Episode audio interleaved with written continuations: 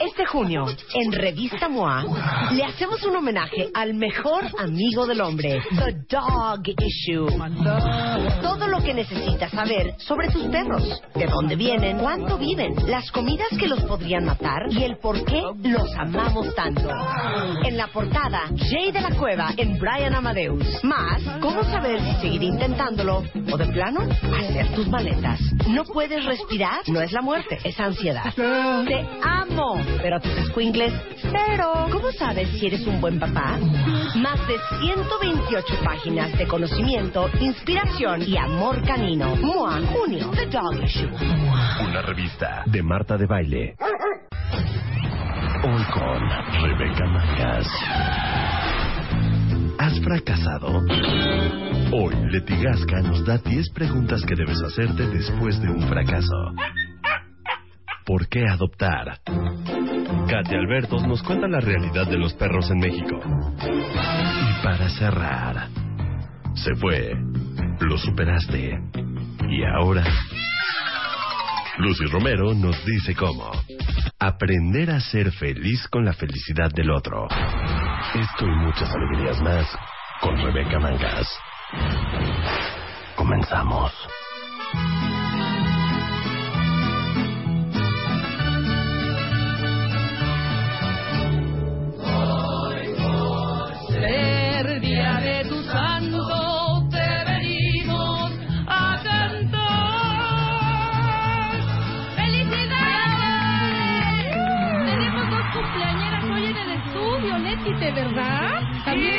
Ahorita presentamos formalmente a Leti. Wicha, que es nuestra coordinadora de contenidos, hoy cumple 43 años. Ya 43. ¡Qué maravilla, mi querida Wicha! Ya, las amo, muchas Happy gracias. birthday to you. Gracias, gracias. Aquí abrimos este lunes, lunes 20, no, no es 20, lunes primero, yo- 23 de marzo de 1942, primero de mayo, estas mañanitas... Primero de junio, Rebeca. De junio, estas mañanitas son para Huicha, para Leti, que ahorita formalmente, repito, la voy a presentar. Para el chicharito. Para el chicha- el chicharito También también. cumpleaños hoy. Cumpleaños el chicharito. Oye, y para todos los cuentavientes que seguramente, ¿quién cumpleaños hoy, cuentavientes? Manifestaos. Porque Ay, pues, es un lunes amable, un lunes bonito, y además rarísimo, porque pues todos sabíamos que ya era, era cumpleaños de Huicha y nadie, nadie la felicitó. Nadie, solo los groseros. Yo no le digan, no, no, no feliciten a Huicha. El Chapo me felicitó muy discretamente. Así felicidades, Muy Huicha. gracias, Chapo. Pero el Chapo nada más porque quiere un pedacito. Nada más para quedar bien claro. Ajá. Entonces, estas mañanitas son para todos los cuentavientes que cumplen hoy años, junto con Luisa, junto con nuestra invitada Leti Gasca, y pues junto con el Chicharito y otros más. Pura eminencia. ¿Cómo te sientes, Wicha? Di unas palabras a los cuentavientes, unas palabras amigables. Está muy mal que tu cumpleaños caiga el lunes, Ajá. pero está, no sé, estoy muy contenta. Muchas gracias. Son unos lindos todos aquí. O sea, mira qué expresiva. Qué expresiva la Wicha. Te queremos mucho. Te vamos a dar muchas sorpresas Esa durante canción el día. que- Y esta canción es mi canción. Cuentavientes, con esta vamos a abrir. Yo estoy sola el día de hoy. Es Marta de baile y todo ese equipo, pero pues sin Marta de baile. Pero disfrútenla, por favor. Tres segunditos. Escucha esta rola, Leti. También te la dedico a ti que es tu cumple, a Luisa y a todos los cuentavientes que hoy cumplen años. ¡Ah, vale! Cuando caminas,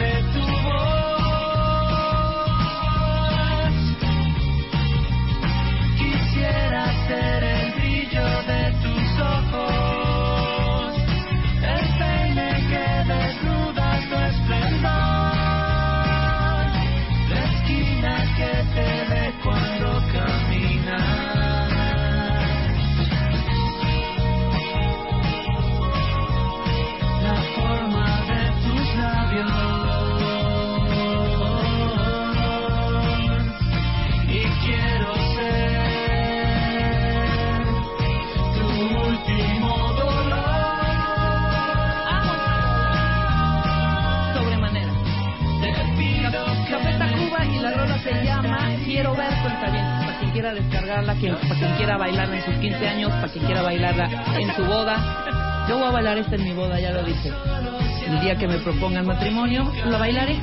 Ahora sí, nos vamos a poner a trabajar porque hay muchísimo cuentamientos, como ya escucharon en nuestro teaser, que amablemente eh, Lucecita lo hace cada, cada día. Cada mañana. Cada mañana.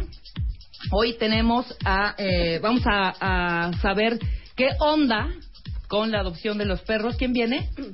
Vienen del Instituto Perro. Ajá, del Instituto Perro. Y Sí. no compren, adopten. No, está cañón. ¿Sabes qué? Siete de cada diez perros que están en la calle tenían una casa. O sea, son perros que se perdieron o que los o que dejaron fueron abandonados. Ajá, Siete de cada diez. Es también el 15 aniversario de la revista Quién va a estar aquí, Laura Manso, y nos va a contar todo acerca de la revista Quién. Eh, bueno, ya hablamos de por qué adoptar con el Instituto Perro y Lucy Romero aprende a ser feliz con la felicidad en sí, en la pareja, o sea, del otro. Muy bien, pero para arrancar este este segmento, invitamos a Leti Gasca. Si ustedes se acuerdan, cuentavientes, hace un tiempo ya, ¿qué será? Hace como Medio año. como medio año más o menos. Eh, ven- veniste un par de veces. Es más, invitaste hasta Marta de baile a, a los eventos que hacen. ¿Se acuerdan de los eventos que se llaman Fuck Up Nights? Que en donde invitan a empresarios, a líderes, a comunicadores, a gente exitosa que en algún momento tuvo su peor fracaso. Y platican las experiencias, Así ¿no? es, y en el, anivers- en el segundo aniversario de Fuck Up Nights, que fue en septiembre del año pasado, tuvimos a la mismísima Marta de baile contándonos su peor Fuck Up. Exactamente.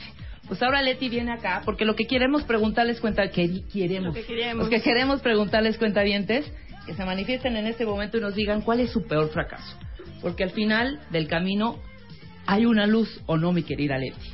Sí, siempre ¿No? hay una luz al final del camino. Diez preguntas que tienes que hacerte después de un fracaso. De ya la regué, ya metí las cuatro, ahora qué onda, ¿no? Claro. Entonces estas son las diez cosas que tenemos que hacer. Yo he tenido infinidad de fracasos. Huicha, También. mi Cada querida día. Leti. Uf, miles. Y es realmente a mí me pasaron dos verdaderamente impresionantes. Uno por no saberle al business y por querer eh, por querer hacer conciertos, mi querida Leti.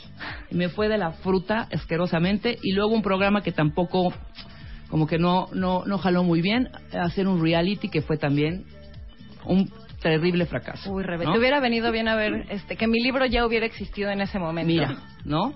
Hubiera estado muy bien. Pero empecemos, ¿qué te parece con estos dos- 10 puntos para pues, salir y sobreponerte después de un fracaso? Adelante, mi querida Leti. Importantísimo. Bueno, lo más importante que Ajá. tengo, creo que es bueno empezar diciéndoles que estos 10 puntos vienen de un libro que hoy estamos lanzando, se llama Sobrevivir al fracaso.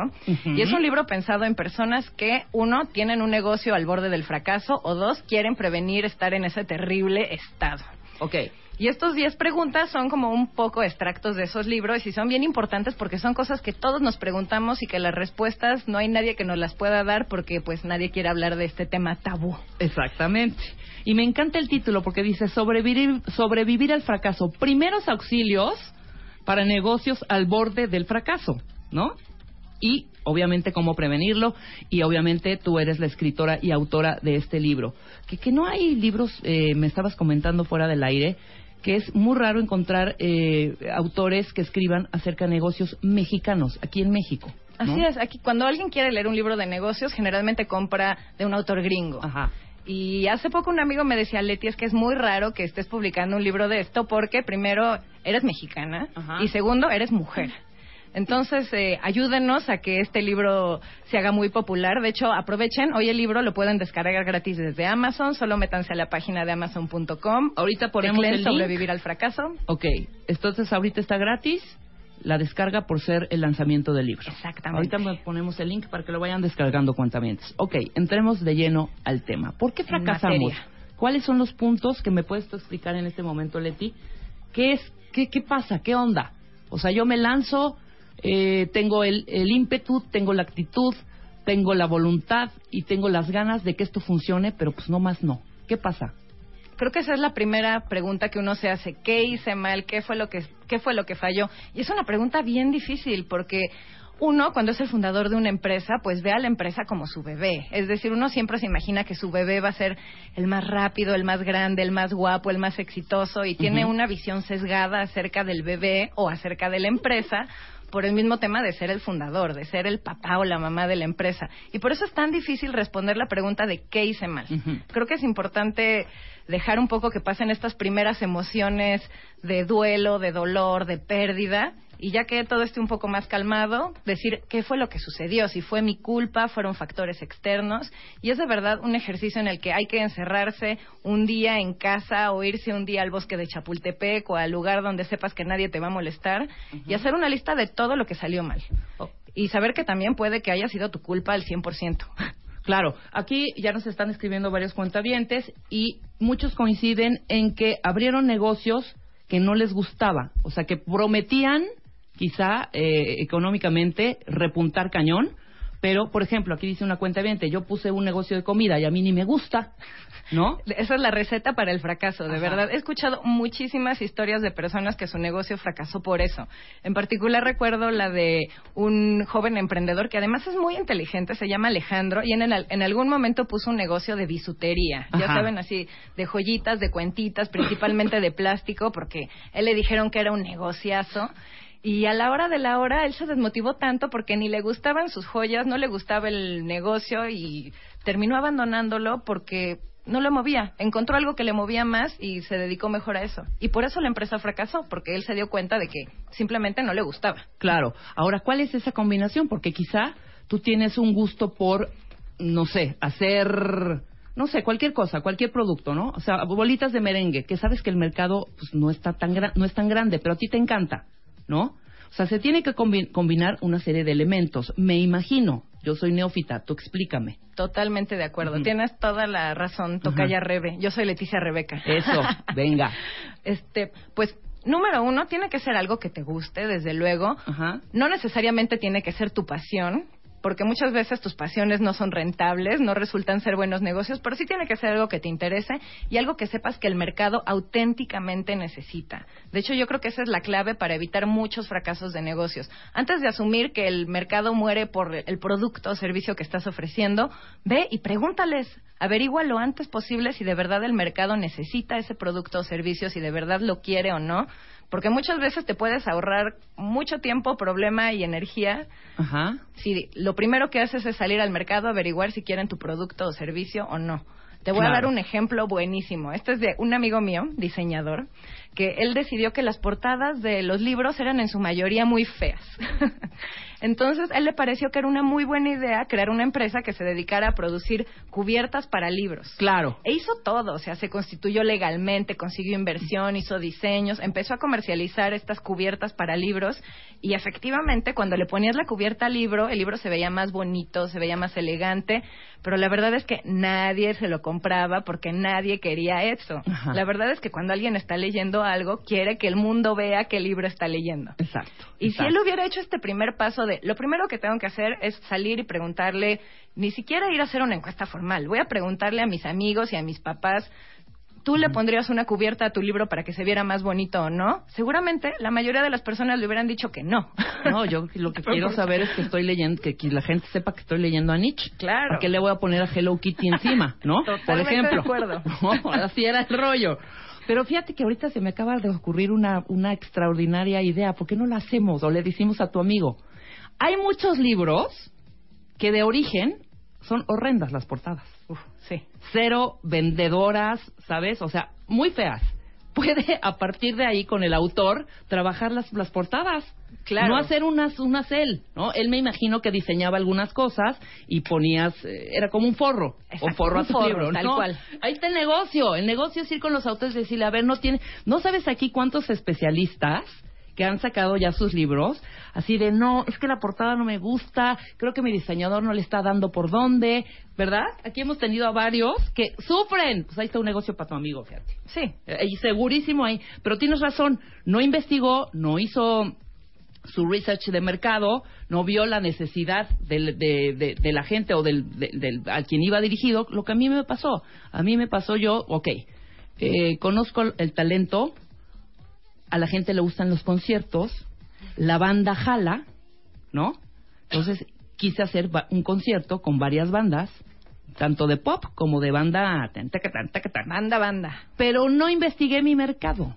Y la plaza donde me presenté es la peor para hacer conciertos. Eso ya me enteré después. ¿no? Ahí perdí mi lana, mi dignidad, todo, todo, todo, todo. Entonces, conocer tu mercado. Ese es el segundo punto, ¿no? Entonces, ¿por qué fallé? ¿Qué hice mal? Ya nosotros ya, ya empezamos. Empiecen cuentavientes a describir para que ustedes entiendan por qué fallaron, porque quizá la segunda sí le pegan. No necesariamente tienes que abortar esa misión y seguir intentándole una segunda o tercera vez en lo mismo, en lo que sí te gusta, ¿no? Entonces, vamos por orden para que no nos perdamos. Primero, analizar, como ya dijimos, por qué fallé. De todo lo que salió mal, qué estuvo en mis manos y qué fue lo que simplemente tuvo que, o sea, qué estaba en mis manos y qué no, ¿no? Ese claro, es que ese es un punto bien importante. En, en, el libro van a encontrar ejemplos de personas que hicieron todo bien en su negocio, pero al final hubo un huracán que inundó su local y no estaba asegurado el local y pues no les queda de otra que aceptar que no van a conseguir el dinero de inmediato para recuperarse y volver a empezar. Muchas veces hay factores externos que llevan a nuestro negocio a una situación complicada. Una historia que me encanta es de un doctor que decidió pagarse la carrera de medicina vendiendo juguetes sexuales. Estamos en horario infantil, pero bueno. No, ya están en la escuela. Venga. Los niños están en la escuela. Pues bueno, él empezó a hacer eso. La verdad es que era una gran oportunidad de negocio empezar a hacer esto hace 10 años, cuando todavía no había tanta importación de productos, juguetes sexuales y demás a México. Y él tal cual las vendía en la cajuela de su coche, después empezó a venderlas en internet y así se pagó la carrera de medicina. Después lo que pasó fue, oh sorpresa, cambiaron los aranceles, los impuestos de importación a este tipo de productos y se duplicó el precio de sus productos y dejó de ser negocio. Ese fue un factor externo a él. Digamos, él estaba haciendo todo bien, pero algo ajeno a él, los impuestos, duplicaron el precio de sus productos y se vino abajo. Se vino abajo. Entonces, aceptar esa parte en la que no, no estuvo en tus manos, salvar este business. Ok. El tercero, ¿cómo le digo a mis seres queridos o a mis familiares que fracasé? Ay, eso es que está también, cañón. exacto. Y es frustrante, ¿eh? Muy. Porque lo primero es aceptarlo tú mismo. O sea, me acuerdo cuando mi empresa fracasó, primero que yo lo aceptara fue un proceso como de cuatro meses de ver todos los números rojos del negocio y decir, no, sí se puede, un milagro va a suceder. Uno siempre, el, el emprendedor es optimista por naturaleza y siempre piensa que un negocio va a suceder, que un milagro va a pasar y eso va a rescatar a su negocio. Claro. Entonces el paso más difícil es primero tú mismo aceptarlo, decir, ok, ya esto ya lo mejor es cerrarlo, ahora cómo se lo digo a mis papás, cómo se lo digo a mi familia, sobre todo cuando la familia es quien puso la lana para el negocio. No, cuando te prestaron tus brothers también. Sí. O cuando te dijeran, eso no va a funcionar. Oh, también, también. Nadie quiere escuchar, te lo dije. Exacto. ok. Pues ahí, la verdad, transparencia total. Ese es el, consejo oficial, o sea, decirles lo antes posible el negocio no está jalando o el negocio no va a jalar. Y cuando tienes inversionistas, es decir, cuando conseguiste que un inversionista profesional le metiera lana a tu negocio, tienes que avisarle lo antes posible la situación del negocio. Porque, ojo, cuando un inversionista pone lana en tu empresa, se convierte como en parte de la familia. Claro. Y las juntas con inversionistas, muy importante, no importa si el inversionista es un fondo, es un inversionista ángel o es tu papá. Las juntas con inversionistas no son para pretender que todo va bien en el negocio. Las juntas con inversionistas son para ser honestos y hablar de lo que va bien y de lo que va mal. Y si tu inversionista se entera de que el negocio va a fracasar cuando el fracaso es inminente, hiciste todo mal. Claro. No, no, no, y no cometer el error de volverle a pedir lana y diciéndole y mintiéndole, no, va todo muy bien, manito, pero pues hay que meterle, inyectarle otros 30 mil dólares, ¿no? No, no, no. Adiós. Eso no es bueno. No, pésima idea, pésima idea, porque al contrario pierdes la credibilidad del inversionista y la verdad es que los inversionistas saben que si ponen lana en 10 empresas, tres de ellas van, tres o cuatro van a fracasar, tres o cuatro van a recuperar más o menos el dinero que invirtieron y una o dos van a ser exitosas. Y ellos esperan que con esas dos exitosas se recupere el dinero de todas las demás. Exacto. Es decir, un inversionista está preparado para enfrentar el fracaso de tu empresa. No tengas miedo en ser honesto. Perfecto. Siguiente, este sí es muy fuerte, mi querida Leti. ¿Qué hago para no sentirme un loser? Ay. Un perdedor, porque te sientes del nabo, y más si perdiste lana muy cañona. Pero esta respuesta me la vas a responder, esta pregunta me la vas a responder después del corte, porque a mí no sabes, ¿eh? O sea, yo salí de esa plaza después de un mes, porque pues tienes que estar preproduciendo, armando todo, pagarles a todos lana que no tenías porque ya estaba invertido todo en los grupos, ¿sabes? Y después sentirte de verdad, tú sabes lo que es estar de cajero en cajero. De churro había una amiga por ahí en, Cuernavaca, la plaza era Cuernavaca, que no es muy buena para, para hacer conciertos. O sea, es me tocó un lugar también muy difícil y de, de, de muy difícil acceso también, ¿no? Entonces, de, de casualidad, estaba ahí una amiga mía. Y le marco y le digo, ¿dónde está? Le digo, aquí en Cuernavaca. Le digo, préstame varo para poder, pero es que no sabes el dineral, ¿eh? El dineral. Todo esto, al regresar, nos vas a responder esta pregunta que te acabo de hacer. Y me sentí cucaracha, chinche, horrenda. Yo decía, no, yo, yo me, me voy a dedicar, voy a poner una papelería, de verdad. O sea, regresando, o sea, creaciones Rebeca y algo más, ¿no? Claro, la vida después del fracaso. Exactamente, la vida después del fracaso, al regresar del corte, 10 con 24, no se vayan. Llama a Marta de Baile. Llama a Marta de Baile. Llama a Marta de Baile.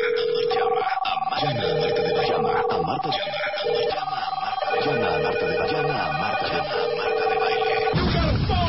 5166-8900. Llama a Marta de Baile. Y 01800-718-1414. Llama a Marta de Baile. Llama a Marta de Baile. Marta de Baile en W. Tuitea a Marta de Baile. Arroba Marta de Baile. Tuitea. Tuitea. Arroba Marta de Baile. Tuitea. Solo por W Radio. 10.32 de la mañana, estamos de regreso en W Radio y estamos platicando con Leticia Gasca. Leticia Gasca es cofundadora y directora del Instituto del Fracaso y Fuck Up Nights. Eh, es también emprendedora, inversionista, mentora y periodista de negocios. Ahora es columnista en Forbes y saca su nuevo libro que se llama Sobrevivir al fracaso. Primeros auxilios para negocios al borde del fracaso y cómo prevenirlo. Eh, hemos tuiteado ya el link para que descarguen gratuitamente eh, y solo por hoy, ¿verdad, Leti? Así es, Solo, por, hoy, eh, el libro por el lanzamiento es una gran alegría. Y eh, déjenme decirles que Leti también nos trae algunos libros, así que esténse pendientes al final de este segmento porque los vamos a regalar. ¿Qué me estás enseñando, Es que Wicha? Te acaba de llegar un tweet buenísimo de Enovi, de un negocio que acaba de poner, que ahorita le vamos a dar retweet, y ella se le ocurrió la idea de hacer condones con entrega, entrega a domicilio. Ajá. Oye, Es muy un bien. negocio. No, pues está muy bien. Te brindamos seguridad. ¿Y qué, qué dice? Condones con entrega a domicilio. Te brindamos seguridad y discreción absoluta en cada compra. Pues está muy bien este business. ¿cómo Buena no? idea, sí. Para los que todavía idea. les da pena ir a la farmacia a comprar un condón. Exactamente. Ok, entonces no- nos quedamos. Ya vimos, cuentavientes, las preguntas que deben hacerse después de que fracasó su negocio.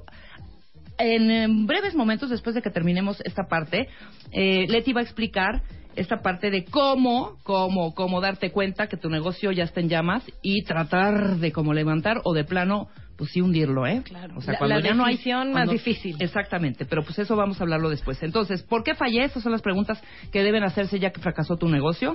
¿Qué hice mal? De todo lo que salió mal, ¿qué estaba en mis manos y qué no? ¿Cómo le digo a mi familia, a mis inversionistas, a la gente que me rodea, a la gente que estuvo eh, en el camino durante el proceso de este negocio que fracasamos? Y esta es la pregunta más difícil, yo creo. Esta, ¿cómo sobreponerte y dejar de pensar que eres un perdedor? Bueno, primero que nada, es totalmente normal sentirse que eres el mayor loser del mundo después de que tu negocio, tu proyecto fracasa. Creo que eso es lo más importante. Y creo que es creo que algo que ayuda muchísimo a so- como sobreponerse a esta sensación horrible de a lo que le dediqué tanto tiempo no funcionó es ver que no eres el único. La- de verdad las las estadísticas de fracaso empresarial en México y en el mundo están cañonas. En México, 8 de cada 10 negocios fracasan antes de dos años. No, sí está cañón. Y si hoy se abrieran 10 pequeños negocios y viajáramos al futuro 10 años, solo uno de ellos seguiría existiendo. Creo que cuando te das cuenta de que no eres el único y que en realidad en el mundo de los negocios el fracaso es más común que el éxito, ayuda a sentirte mejor. Ok. Y desde luego, si puedes conocer otras personas que estén pasando por lo mismo que tú, eso siempre ayuda. Pues Vayan a una Fuck Up. Night. Exacto, vayan a una Fuck Up Night. Ok, ¿cuánto tiempo debo esperar para abrir el siguiente business, mi querida Leti? es importante que ya estés recuperado tanto emocional como físicamente. No, y, y, y económicamente y de lana. Y sobre todo, creo que el mejor momento para empezar un nuevo proyecto es cuando ya asimilaste los aprendizajes del fracaso pasado.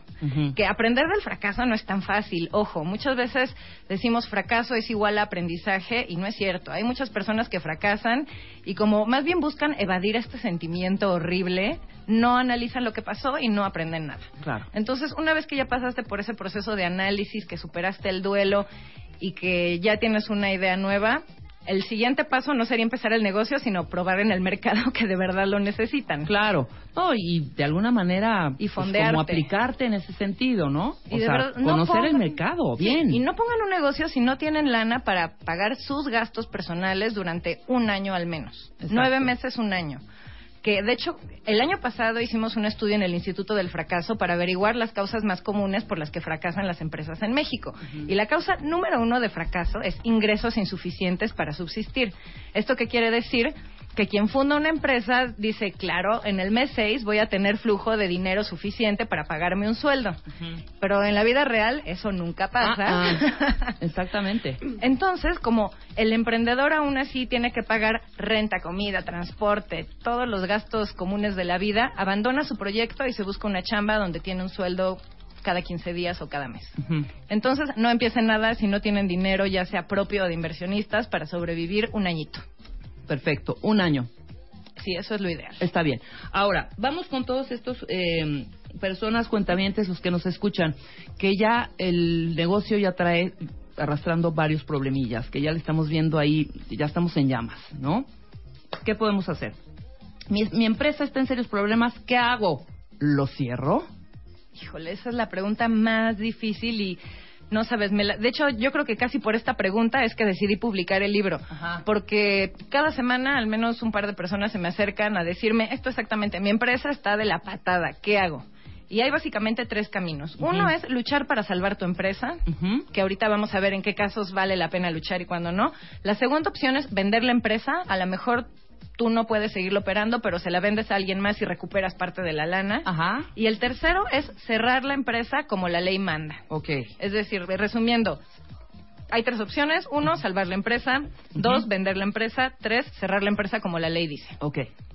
¿Cómo tomar esa decisión? Esa es la Exactamente, parte el rollo es de, bueno, espérame, igual fue un mal mes, igual el siguiente me recupero. O sea, ¿cómo me doy cuenta? Claro. El criterio es, si la empresa está al borde del fracaso porque el producto o el servicio no lo quiere el mercado, ya, mátala. O sea, no hay nada que se pueda hacer al respecto. Pero si la empresa está muriendo porque el liderazgo no era bueno o porque la administración del dinero no estaba funcionando bien, se puede salvar. Ok, o la porque me- tú no estás el, el 100% ahí metido en el negocio. ¿no? Claro, que eso es bien común, como que uno siempre piensa que voy a poner un negocito y al mismo tiempo voy a hacer otra cosa, seguro que me va a dar tiempo, pero a la hora de la hora no nos da tiempo. Y a mí me pasó, cuentavientes, yo puse un restaurancillo en un lugar maravilloso, cuando todavía la condesa no estaba inundada de tantos restaurancitos, en una ubicación perfecta, perfecta. ¿Sabes dónde? Al ladito del califa del que está ahí en Nuevo, en Nuevo Alfonso León. Reyes. Ah, sí, Imagínate. no, no, no, bueno, era un localazo que hice, claro, en las mañanas trabajaba yo en producción y en las tardes me iba al restaurante. No, fracaso rotundo, rotundo. Un gastadero, un robadero de la gente, porque pues no estás ahí. Si hay que atender la tienda, ahora sí el dicho, el que no tiene, el que tiene tienda, que la tienda. Fracaso rotundo. Yo no estuve ahí y no pude ya salvarla más. Lo que hice fue traspasarla, como pusiste aquí, ¿no? Venderla. o traspasarla, Traspasar. ¿ok? Sigamos. Sí, quizá fíjate ese negocio se hubiera salvado si uno, sin ¿cuánto tiempo lo tuviste abierto? Lo tuve un año, Un un, año. año. abierto. Quizás si a los seis meses hubieras contratado a alguien que estuviera ahí todo el tiempo, como asumiendo este papel de el gerente del restaurante, la historia hubiera sido otra. sí, sí había Leti, pero me salió raterillo. Sí, salió raterillo, entonces no, hay que estar. Que ese es un gran problema de los restaurantes, ¿eh? Exactamente, el, una el fuga de robo lana. hormiga es terrible en Claro. los restaurantes y es de las causas más comunes por las que los restaurantes cierran. No, y aparte, bueno, era de mariscos, imagínate. Entonces uno tenía que levantarse hiper temprano para ir a la viga a comprar el marisco fresco. Y como dice Marta, si quieres hacer lo que otros no hacen, hay que hacer lo que poco. No, ¿cómo es, cómo es la frase? Si quieres tener lo que pocos tienen, hay que tienen que hacer estar dispuestos a hacer lo que lo que pocos pocos hacen. Entonces también esa levantada a las 4 o 5 de la mañana, imagínate, ¿no? y de ahí vete a, a trabajar en producción y de ahí regrésate a la hora de la comida a ver cómo estaba el changarro y de ahí regrésate otra vez a tu oficina de producción. No, no, una locura, ¿no? Híjole. O una cosa u otra. Entonces al final traspasé y bueno, todos en paz. Pero sí sentí el de, "Ah, no pude hacerlo.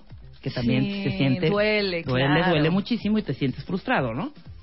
Totalmente de acuerdo. Ok, entonces, detectar los focos, ¿no? Es importante. Saber en qué momento ya de plano hay que cerrarla totalmente, ¿no? Sí.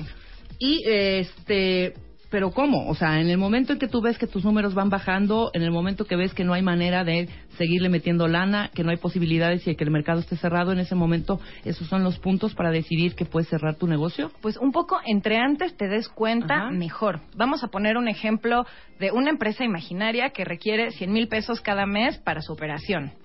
Y en, en el banco tú ves que solo tienes 300 mil pesos. Es la pregunta del millón. ¿Qué haces? Mucha gente intentaría gastarse hasta el último centavo para ver si la empresa logra recuperarse. Saben cómo va a pasar un milagro y la empresa se va a recuperar. Lamentablemente, esa es la receta ideal para cerrar la empresa rodeado de demandas. Lo ideal es planear el cierre de la empresa con al menos seis meses de anticipación y liquidarla de forma ordenada. ¿Esto qué quiere decir? Saber que tienes suficiente dinero para liquidar a tus empleados, para pagar tus deudas. Es muy importante que sepan que cuando una empresa ya está dec- declarada en quiebra, es decir, que ya fracasó, de cualquier forma tiene que cumplir sus obligaciones con accionistas, proveedores y empleados. Pues claro, después de la quiebra los contratos siguen siendo válidos, ¿no? Claro. O Entonces, sea- si tú necesitas 100 mil pesos cada mes para que tu negocio funcione y solo te quedan 300 mil pesos en el banco, quizá lo mejor que, te, que puedes hacer es cerrar ya. Claro, claro. Pero también avisar con tiempo, como tú dices, estos seis meses, ir como tanteando la cosa, pues para que también tus empleados tengan oportunidad de buscar otra, Claro. otra oportunidad de trabajo en otro lado. No llegar de un día para otro domingo, el lunes, ¿saben qué? Cerramos mañana.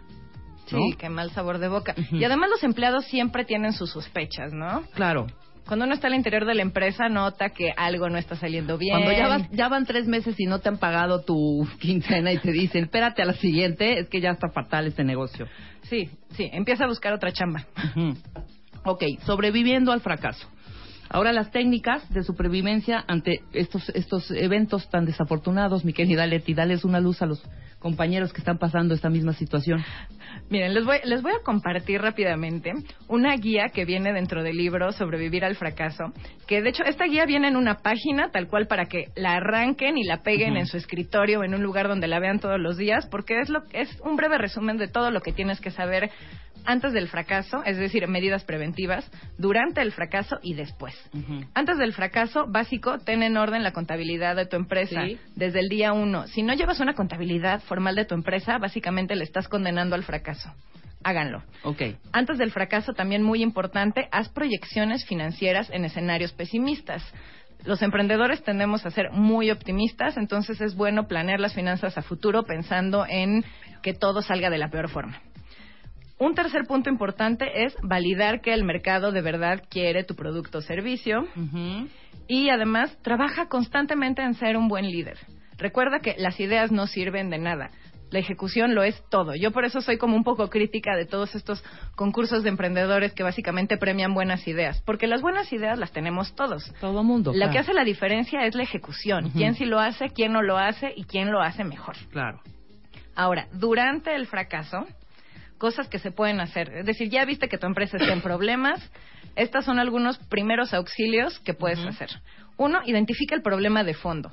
Muy probablemente no lo vas a poder hacer solo, entonces trata de buscar un consultor. Si no tienes lana para pagarla, rodéate de las personas más inteligentes que conozcas para que te ayuden a averiguar esa razón de fondo. Número dos, revisa la situación financiera de tu empresa junto a un experto. Búscate un cuate financiero, búscate un buen contador que te ayude a ver qué onda que está pasando con tu lana. Mejora tu servicio al cliente. Es muy probable que, como ya estás medio desmotivado, no estés dándole al cliente el mejor servicio que puedas y estés perdiendo clientes. Despide a los empleados tóxicos. Eso es doloroso. A nadie le gusta despedir gente, pero los empleados tóxicos contagian a los demás. Bueno, eso aunque, pues sí, claro.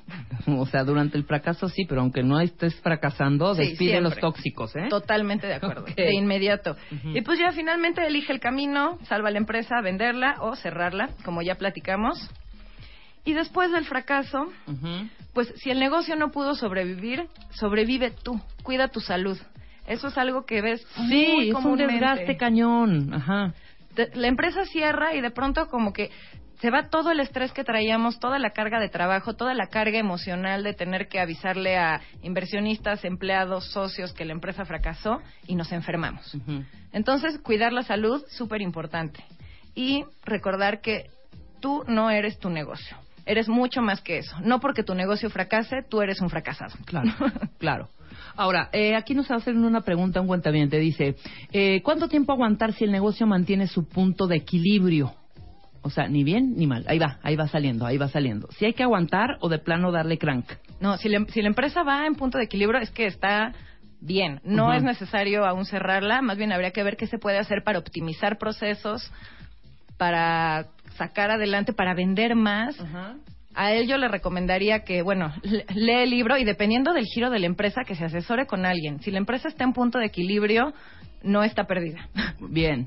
Entonces, nos vas a regalar algunos librillos. Ya pusimos el link, eh, eh, estaba, Correcto, tenemos un estaba la problema liga con el link. España, pero ya Ajá, está bien. tenemos la liga de España, pero ya pusimos la liga donde pueden descargar gratuitamente el libro de mi querida Leti Gasca, que se llama eh, Sobrevivir al fracaso, primeros auxilios para negocios al borde del fracaso y cómo prevenirlo. Y no viene con las manos vacías mi querida Leti, nos va a regalar cinco libros. ¿Estamos de acuerdo? ¿Me late? Los primeros cinco, yo digo que lo hagamos así, los primeros cinco que realmente estén ahorita en una situación en llamas, ajá, que nos digan cuál es su situación, exacto, eso está padre, que nos digan cuál es la situación de la compañía y este escríbanos, arroben a Leti Gasca, que tu tweet es arroba Leti Gasca con I latina y con es. S, Leti Gasca.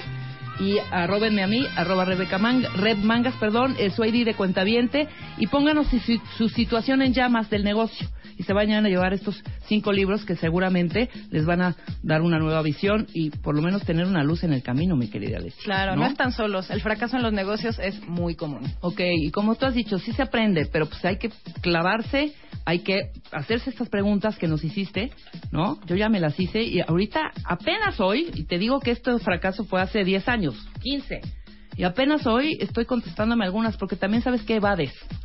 Evades y dices, ya, al- vamos a cerrar este libro, ya. Adiós a esta página, vamos a lo que sigue, no sé qué. Y evades y no te clavas. A ver, ¿en qué fallé? Y ahí vas a la siguiente vez, por no checar todos estos puntos, ahí ves y ca- caes, tropiezas con la misma piedra. Claro. Y es terrible. Y hay negocios que están de verdad al borde del fracaso y sí se pueden rescatar. Cuesta mucho trabajo, pero sí se puede. Y lo más importante, la prevención. Como, es como en la medicina. La medicina preventiva siempre sale más barata y más eficiente que la medicina de cuando ya estás muy mal y necesitas ir al hospital. En los fracasos es igual. Siempre es mejor prevenir que intentar rescatar a una empresa que ya está muy mal. Increíble. Pues aquí está el libro. Es para que no te vayas como el borras, eh, al chilazo, como lo hemos platicado muchas veces aquí. Mi querida Leti, entonces en redes estás en arroba letigasca para todas las preguntas que te quieran hacer los cuentavientes si tienen alguna duda o si su negocio está en llamas o qué onda. Claro. Y tienes también una página, eh, ah, también está en arroba Nights, que ahorita tuiteamos, y eh, fuckupnights.com. ¿Alguna otra página? Pues en este momento mi, mi página más poderosa va a ser la de Amazon. Perfecto. Porque desde ahí donde va- es donde van a poder encontrar el libro y hoy descargarlo gratis. Su- sus buenos comentarios en la página de Amazon van a ser muy agradecidos. Ujú. Eso es algo que nos ayuda. Amazon tiene como esta forma chistosa de operar en la que si la gente te comenta, te apareces en un mejor puesto dentro de la página de Amazon. Entonces, ayúdenos a que este libro, que esté escrito por una autora mexicana, que es una cosa rarísima en la literatura de negocios. Claro, pocos autores de negocios mexicanos existen. Ajá. Así es, somos poquitos. Ayúdenos a que tengamos un mejor posicionamiento en Amazon, que al final es la librería más grande del mundo. Eso es. Muchísimas gracias, Leti. Nos vemos la próxima. Gracias, Traerás- y, esperemos que después de este libro vengan otros más y nos los vengas aquí a compartir con nosotros. Con mucho gusto. Qué alegría. Muchas gracias, Leti. Atención, atención. Este mensaje es para todos los cuentavientes que tienen madre. Porque les vamos a dar una alegría que no van a olvidar nunca. Extreme Makeover Home Edition. Tómale fotos a la casa de tu mamá y cuéntanos por qué se la quieres cambiar. Nosotros hacemos el resto. Extreme Makeover Home Edition. Dale clic a martadebaile.com o wradio.com.mx y checa las bases. Este mes de mayo, tu mamá no se la va a acabar. Solo por W Radio. Permiso Segov. DG diagonal 0903 diagonal 15.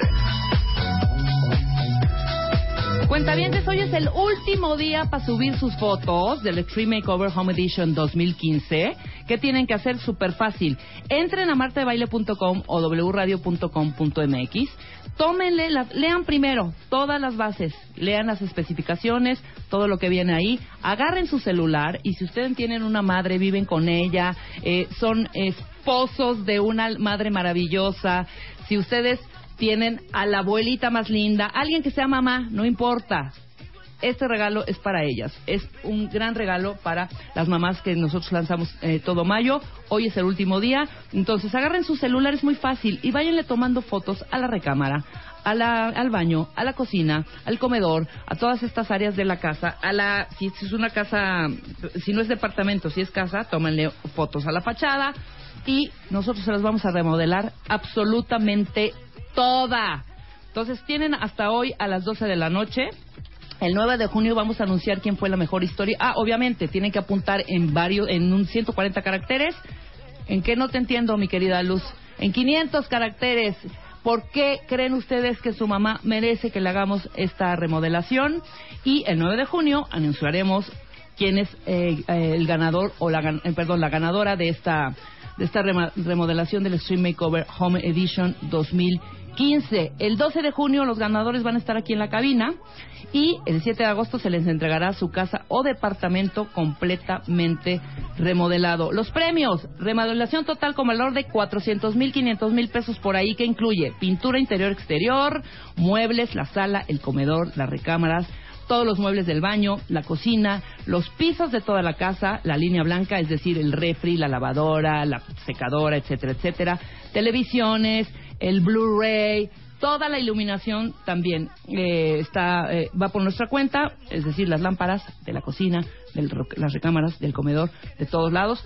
Y bueno, la encargada del proyecto es Liz Silva Guerra, ella es eh, diseñadora y es dueña de Identifica. Ella va a ser la encargada de, de decidir qué es lo que más le conviene a esa casa. Obviamente todo con el gusto de la ama de casa, de la dueña del hogar.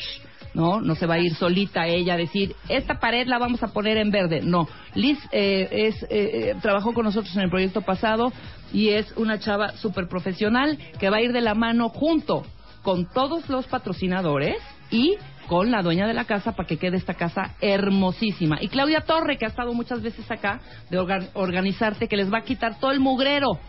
Para que entre lo nuevo hay que, hay que sacar lo viejo. Entonces, eh, eh, Claudia Torre les va a limpiar, son cuatro sesiones con ella, les va a limpiar toda la casa, van a, van a sacar todo lo que no sirve para que esa casa luzca bella, luzca limpia, luzca deliciosa. Entonces, hoy es el, último día, ¿ok? Último día para mandar sus fotos, martadebaile.com, wradio.com.mx y nosotros hacemos una pausa. Atención, atención. Este mensaje es para todos los cuentavientes que tienen madre. Porque les vamos a dar una alegría que no van a olvidar nunca. Extreme Makeover. Tómale fotos a la casa de tu mamá y cuéntanos por qué se la quieres cambiar. Nosotros hacemos el resto. Extreme Makeover Home Edition. Dale clic a martadebaile.com o wradio.com.mx y checa las bases. Este mes de mayo, tu mamá no se la va a acabar. Solo por W Radio. Permiso Segov. DG diagonal 0903 diagonal 15. Este junio, en Revista MOA, le hacemos un homenaje al mejor amigo del hombre, The Dog Issue. Todo lo que necesitas saber sobre tus perros, de dónde vienen, cuánto viven, las comidas que los podrían matar y el por qué los amamos tanto. En la portada, Jay de la Cueva en Brian Amadeus. Más, cómo saber si seguir intentándolo o de plano, hacer tus maletas. No puedes respirar, no es la muerte, es ansiedad. Te amo. Pero tus escuingles, cero. ¿Cómo sabes si eres un buen papá? Más de 128 páginas de conocimiento, inspiración y amor canino. MOA, junio, The Dog Issue. Una revista de Marta de Baile. Junio, en Revista MOA, le hacemos un homenaje al mejor amigo del hombre, The Dog Issue. Todo lo que necesitas saber sobre tus perros, de dónde vienen, cuánto viven, las comidas que los podrían matar y el por qué los amamos tanto. En la portada, Jay de la Cueva en Brian Amadeus. Más, cómo saber si seguir intentándolo o de plano, hacer tus maletas. No puedes respirar, no es la muerte, es ansiedad. Te amo, pero tus escuingles, cero. ¿Cómo sabes si eres un buen papá? Más de 128 páginas de conocimiento, inspiración y amor canino. MOA, junio, The Dog Issue. Una revista de Marta de Baile. 11 de la mañana con 6 minutos. Seguimos de fiesta, seguimos festejando cosas. Mi querida Laura Manso ya está aquí, editora general de la revista Quién, que cumple 15 años. Hola, Ay, Rebeca. La quinceañera. Gracias, gracias por la invitación. A- hasta pastel hay aquí Hasta adentro. pastel y velitas y todo, porque No, también pues cumple qué Huicha. Ah, no, Cumple pues- Huicha, 42, la revista Quién, 15, mira, de manteles largos el día de hoy. ¿Cómo estás, mi querida, mi querida Laura? Bien, Viájete, muy- que te viaje por todo el mundo, hija. ¿Verdad? Ahí te vemos que si en Cannes, que si en no sé dónde, que si no sé cuánto. Oye, qué padre el Festival de Cannes. ¿Qué ¿eh? tal, eh? Es ¿Qué una tal? cosa impresionante de glamour absoluto, Absoluto. eh, celebridades por doquier. Está increíble ir si alguien puede en algún momento. ¿Qué tal nuestra Salma. Hayek? ¿Qué Salma es, es la, la estrella, ¿eh? Yo la amo, Yo ¿eh? por ahí escribí Yo una nota amo. sobre lo bien que lo hace, porque porque al final sabe llamar la atención, o sea, si trae un proyecto de cine, si si la película gana o no, finalmente se termina hablando de Salma porque Salma va y da discursos y da entrevistas y habla de las mujeres y habla también de su película, pero qué bien se viste, Claro. pero si no nada más bien se viste, se pone un escote que llama la atención en todas partes. En la prensa de allá, Salma Hayek era, este, bueno, es la oye, reina, ¿no? Si está La casada hizo con el grande señor en este, en, este en este festival el Muy este presente. año. Muy Muy presente. presente. ¿No? ¿Qué tal el vestidito morado? Dame No, tu bueno. opinión, hija. Tú que eres así como de muy... Pues ella ¿Qué se viste con, con las marcas que de- del emporio de su marido, ¿no? Sí, claro. Entonces, yo creo que sabía ella que iba a causar. O sea, lo hizo para causar Adrede, atención. claro. O sea, este, ella no, no, no da Paso sin guarache. Claro, claro, por Entonces, supuesto. pues vestidazo, ¿no? Muy bien vestidazo, a mí me encantó.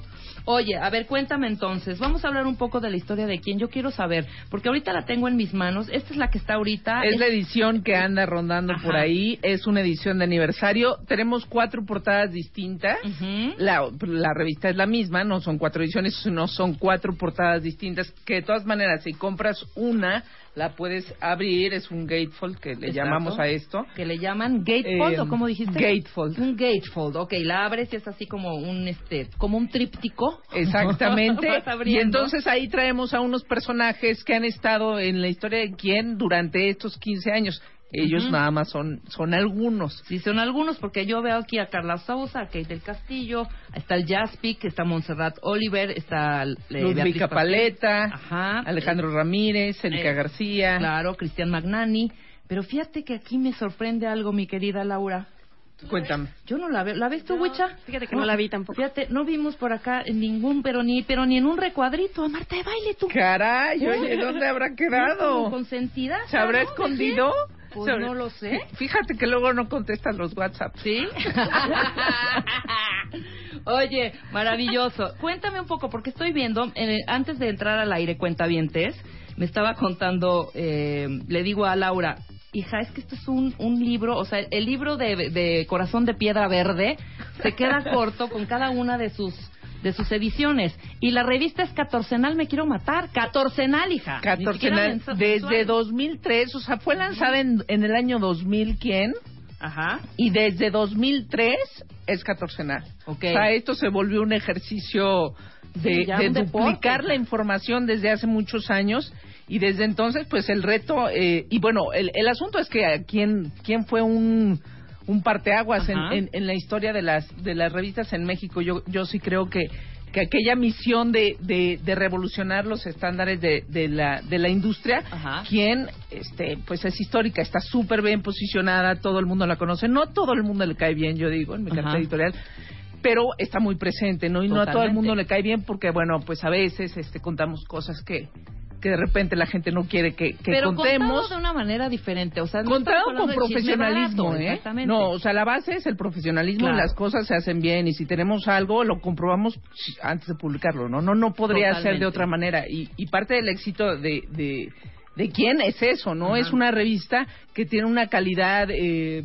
pues, quizá eh, suficiente para, para, para tener un respaldo de, de, de toda la información que Ajá. publicamos, toda la verificamos, ¿no? Claro. Entonces, eh, Fidedigna. no, no, es, nunca es un chisme, ¿no? Claro. Ahora, ¿cómo podemos eh, ponerle un género a la revista? Porque yo, eh, fíjate que a mí me gusta mucho, le he seguido mucho, ¿no? Y también online. Y hay desde eh, la parte de la soci que está mal dicho socialité, ¿no? O sea, la parte Sí, ese término de la no, vi- no, no, está me padre. gusta usarlo, sí. Pero es la vida social, eh, la vida también Es- empresarial.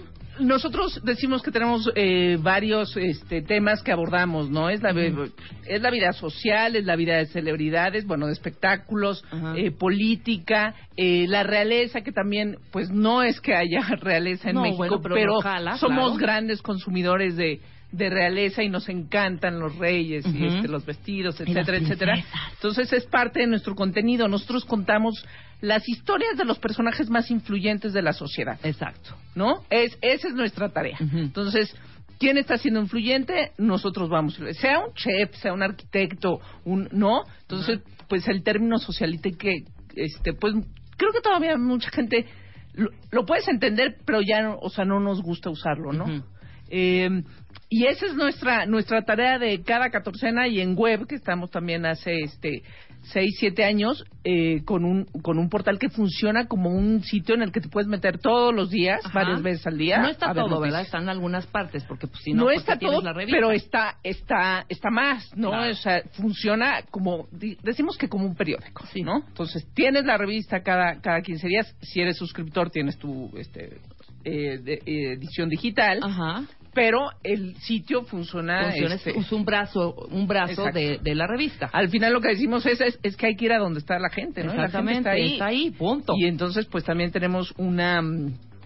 Ahorita una audiencia de casi 3 millones este, en conjunto, ¿no? Ahora, ¿qué le atribuyes el éxito de la revista a estos 15 años, Laura? Porque de pronto, ¿cómo convences? Yo me imagino en los inicios, ¿cómo convences a una personalidad de tantas, de tantas, ¿eh? del mundo político, social, empresarial? Porque han tenido, de verdad, unas portadas que dices, ¡Ah! ¿cómo lo convencieron? ¿No? Claro, pues yo creo que desde el, desde el inicio el, el objetivo de quién era contar las historias desde dentro, ¿no? No eres eh, el equipo que, que se integró en ese entonces, no, no iba desde fuera a contar, sino Ajá. pertenecía eh, adentro, de estos círculos y, y venía y contaba las historias. Hay un acceso. ¿no? Que pues presumimos entre comillas, pero sí, pero sí, No, pues dilo, existe, dilo. Existe en realidad sobre sobre contar las historias de desde dentro y conocer estos personajes que les llamamos estos de portada nuestros amigos de toda la vida un poco en ese sentido de son nuestros cuates no Claro. no no son personas lejanas a nosotros sino son parte de de todos nuestros este bueno del día a día de de contar historias. El éxito yo creo que de quién pues pues es que resulta que no había una un, un medio como quien en ese entonces y lo que logró quien a partir de su calidad y, y este acceso Ajá. eh, fue fue revolucionar el, el asunto de sociales. Ahora existen Totalmente. suplementos de periódicos, otras revistas. Lo que hizo quien bien también fue también cruzar esa línea de sí somos una revista de sociales y de superficialidad y quién fue al evento y cuáles eventos hubieron. Pero también eh, hablamos de un periodismo serio, de entrevistas profundas y de contar historias que, que le son relevantes a la sociedad. Supimos cruzar esa línea, ¿no? Entonces Claro. aquella portada del Ya Basta, por ejemplo, esa que tienes ahí, eh, cuando todo este asunto de la inseguridad y de los secuestros, nos unimos a un, a un discurso sobre, un discurso serio, a un Claro. discurso este, que, que va más allá de el quién estuvo en la fiesta o quién anda con quién. Que también esas historias venden, ¿no? Las historias de amor, pues siempre Claro. van a vender y los, los seguimos comprobando. Toda la vida. Pero este tipo de ja- historias, también jala. ¿no? O, por ejemplo, las familias... pon- ponme por acá que... que- las que familias de Maciel, familias ¿no? de Maciel. Es un asunto muy social que le importa mucho a los a nuestros a nuestra audiencia. eh, que finalmente estábamos contando, este, bueno, pues un reportaje hecho a profundidad que, que contamos, bueno, pues a todas luces so- sobre lo que sucedió con, Claro. con Maciel en ese entonces. ¿no? Claro, entonces no es todo banal, eh, mi querida Laura. No estés diciendo nada más que es eh, solo hace- hablamos de las, de las de la parte social y hablamos de las de los emprendedores y todo, sino tienen temas bastante polémicos. Este de marihuana sí, sí o no. También, También es polémico, ¿no? polémicos, claro. No, porque era un asunto sobre qué onda con la marihuana en las familias, pero entonces quién lo toca? Bueno, pues vamos por los que dicen que sí a la marihuana y son líderes de opinión y vienen ellos nos dan su nos cuentan este por qué ellos están a favor de que se legalice la marihuana, que es un tema polémico y entonces finalmente eh, la marca logra estos estos aciertos que interesan mucho a la sociedad. Por Decimos. ¿qué- o sea, ¿cómo hacemos quién? Siempre que, que nos preguntan, ¿y cómo deciden una portada? Pues es que al final es un poco nada más ver qué es lo que le está interesando a la gente. No, y sabes de dónde viene, porque si yo veo un título así en cualquiera eh, otra revista de estas, este, mamá, este, ruchas, este, mamarrachas, ¿sabes? De quizá de espectáculos y veo un tema serio como que no resbala tanto y, y quién sí. O sea, la revista tiene el sustento para decir es creíble, la voy a comprar, la voy a leer, tiene investigación, tiene fondo y pues por eso jala, ¿no? Sí, tiene, o sea, el, el que seamos del grupo Expansión, ¿no? Como que ese respaldo de Claro. cómo hacer eh, periodismo eh, nivel uno, Ujú. eso nos ha ayudado mucho a que eh, se, sea vista y, bueno, y su misma historia y sus mismas publicaciones, si no, pues ya se hablaría desde, desde otro tono, tal vez, Claro. ¿no? O sea, si publicas algo que no es cierto, la credibilidad No, se se va cae al suelo, y, totalmente. y- y rescatarla es este prácticamente este bueno es- no es imposible pero es muy difícil no cuando cuando Volver se a cometen ese tipo de, de errores. Aquí en esta edición de aniversario tenemos esta este historial de portadas donde justo vienen em, en otro tamaño en un tamaño un poco más grande. Ajá. Las más polémicas, las más sonadas, ¿no? Exacto. Podemos igual y dar unos ejemplos, este, a ver si la gente se acuerda. ¿Cómo no? Venga, venga, Este, venga. Aquella donde, donde Michelle Salas, la hija de Luis Miguel, ¡Ay, dice, claro! yo soy la hija de Luis Miguel. Exacto. No, este, es, es extraordinaria. Otra donde Jaime Camil sale este, sin ropa completamente, eh, jaló muchísimo. Cuando el subcomandante Marcos, eh, quien contó, eh, bueno, el amor del subcomandante Marcos, ¿no? Ajá, la de Cecilia Salinas. La de. Cecilia Salinas. Ocelli hablando de su papá, cuando, o sea, ahí la coyuntura, ¿no? Cuando este Carlos Salinas estaba en, en un momento muy criticado, ¿no? O sea, todavía estaba en exilio el, el, eh, Carlos Salinas en, en ese entonces. ¿Qué tal el confirmado? Tiene novia de López Obrador. de López hija. Obrador, ¿no? Muy O sea, buena. cuando en ese entonces era jefe de gobierno y le importaba muchísimo a la sociedad, este, ¿no? Pues Ajá. la historia de amor. Y otra cosa que, que sobre, sobre el hablar del, del lado personal de los personajes públicos, ¿no? Claro. Cuando lees una biografía, ¿no? De un personaje, el que sea de la historia, pues, ¿qué lado es el más interesante? No, bueno, pues el oscurito, ¿no? No, la intimidad. el- el- la, parte que no se conoce, ¿no? La parte personal. ¿Por qué? Porque lo vas a entender cuáles eran sus fobias, cuáles eran, Claro. cuál era to- todo su rollo y entonces puedes eh, conocer eh, o entender mucho más lo que hizo a nivel profesional. Ahora, estos te lo, te lo sientas ahí, los entrevistas antes de, de tomarles la foto y obviamente te sueltan la sopa. ¿O qué haces? O sea, ¿qué- Pues quién- es una ¿cómo esa cuestión manera de- decir, a ver, güey, cuéntame un poco de, no sé, ¿qué le gusta a tu novia, este, este López Obrador, no? O, este, ¿qué regalitos les has dado? No sé, hija, o sea, estoy hablando a lo el, el, el- el hacer entrevistas y sí no creo que es un trabajo la verdad difícil yo llevo cuatro años y cachito en quién y Ajá. es un trabajo súper complicado no ¿Quién fue quien te ha costado más trabajo que dices, hijo, mano, no le pude sacar ni, ni, ni media ni medio punto Ah, suspensivo? no, pues yo creo que este mucha gente que está este bueno, Luis Miguel es uno de los personajes más difíciles Sí. y es de los que más vende, ¿eh? Que Sí, Luis claro. Miguel ha sido el, el personaje con más portadas en quién. Ajá. Este, Ay, luego ¿no ha sido Marta? Marta está, Marta seguro está entre las cinco, este, luego sigue Salma Hayek, Claro.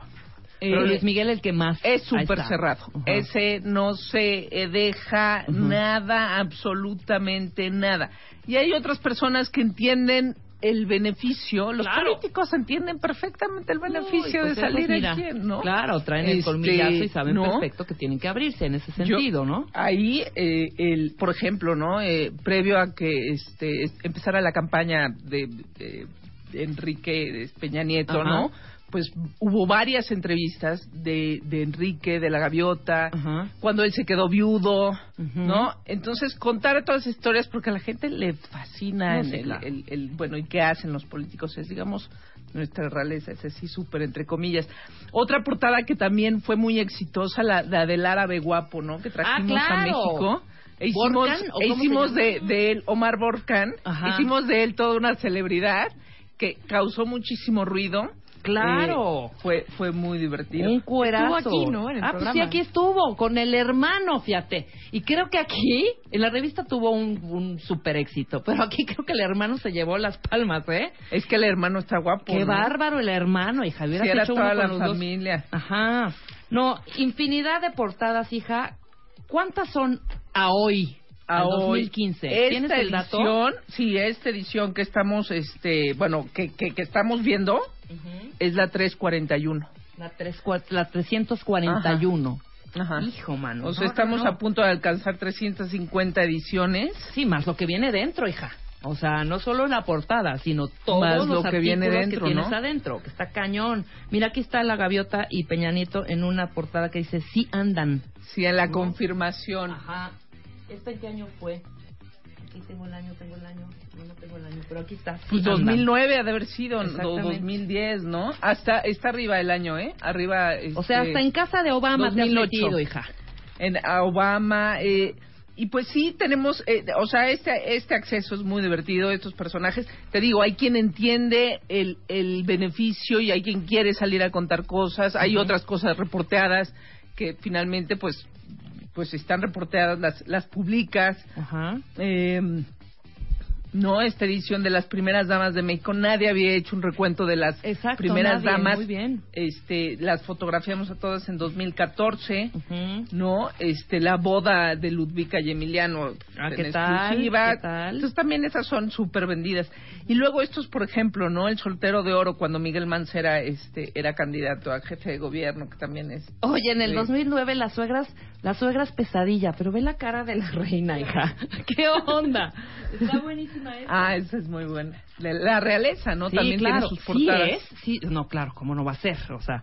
Pero vean, ahorita tuitea esta foto, por favor. Las suegras pesadilla y está con una eh, cara la reina Isabel que no pudo ser más perfecta esta foto, hija. O sea, Claro, no ¿no? pudo ser más O sea, sí, perfecta. sí se ve intensa. No, cómo no la, así. la reina. Muy Ahora, bien, hija. otra cosa que también es súper interesante, el tema como el asunto de la marihuana, el de las parejas, ¿no? O sea, el, cada año nosotros hacemos un recuento, las parejas más hot, ¿no? Las Ajá. parejas del año. En 2011 tuvimos en portada a Macario Jiménez, el diseñador, con su Ah, esposo. con su esposo, Fernando claro. Rafael. Que decimos, es otra de las cosas que, que hace quien que se atreve y rompe esquemas, porque nadie se había atrevido a sacar una pareja gay en portada, no en un título eh, social, como quien, ¿no? Claro. Entonces, finalmente, eh, es un tema que está y que fue muy polémica, pero también, o sea, fue muy aplaudida por, por muchos líderes de opinión sobre las cosas hay que hablarlas, ¿no? Luego en México nos cuesta un poco de trabajo. 2011 fue, fue, estuvo, tienes a Oprah también en un, tienes la boda de Marta. Tengo la boda de Marta Está Spider-Man también. ahí también. Está Ebrard. Está también Ebrard y la su novia. Exactamente. Claro, esto fue como de la- las, las parejas del del 2011. Aislinn y, bueno, aquí es la mamá y el, el- perdón, la hija y el, Y el papá. Pero están, no, qué gran trabajo, hija, qué gran trabajo. Y me imagino que es, aparte de, de ser eh, súper, súper eh, fregón sacar la catorcenal, ha de ser totalmente agotador. Es, es muy agotador. La verdad, eh, sí es, es un trabajo eh, duro, fuerte. No descansas, no descansamos tampoco porque lo mismo que decimos de quién.com, si surge algo, si surge algo, hay un breaking news, una noticia, la tenemos que, que, que subir y estar pendientes. y quién sí es un sitio de, de espectáculos, sí, sí, pero también luego se sube a, a- a notas generales, de interés general. Claro. Entonces, como que estamos ahí muy al pendiente. Eh, pero bueno, pues eh, nos divertimos en el camino. Que es lo No, está increíble. ¿no? Oye, hay que hablar de la realeza, ¿no? Hay que hablar de, de la realeza, Hay que los tra- hay que- personajes hay que- más. sí. Bueno, la boda, la boda real de Kate y William, que Ajá. la fuimos a cubrir. Eh, mandamos a, a Montserrat Oliver eh, A cubrir el evento. no, a cubrir el evento, que también fue, bueno, todo un suceso. Sí, cómo no. Eh, la revista hicimos un especial, bueno, esas esas 341 ediciones más las ediciones especiales. Sí, claro. ¿No? Más las ediciones especiales. La boda de Guillermo y Kate fue una, espe- una edición especial que publicamos, bueno, pues fue la boda, Ajá. las cierras, ¿no? Eh, en cuanto termina el evento y la mandas y la a mandas a imprimir, ¿no? imprimir. Vámonos, claro, por supuesto. Más y los la realeza en todo su conjunto, yo creo más luego el nacimiento del bebé, el principito, le pusimos ahí al, al otro Al otro especial. especial. Luego, eh, pues usualmente cuando alguien muy relevante eh, se muere, pues hacíamos eh, especiales, ¿no? Eh, María Félix. María Félix, ¿no? está ma- maravillosa. Juan esas Pablo II, hija. Michael Jackson y esas que se mueren, pues bueno, hay unos que bueno ya van avisando y vas preparando, le, le decimos Claro. los sopilotes, ¿no? Exactamente, ya sacando toda la investigación y las fotos Ajá. para Pero otros que no avisan, ¿no? Michael Jackson no avisó Claro. y fue de ahorita en dos días para estar al día tres ya este, en, en las- la calle. En las, en las tiendas, claro. Ujú.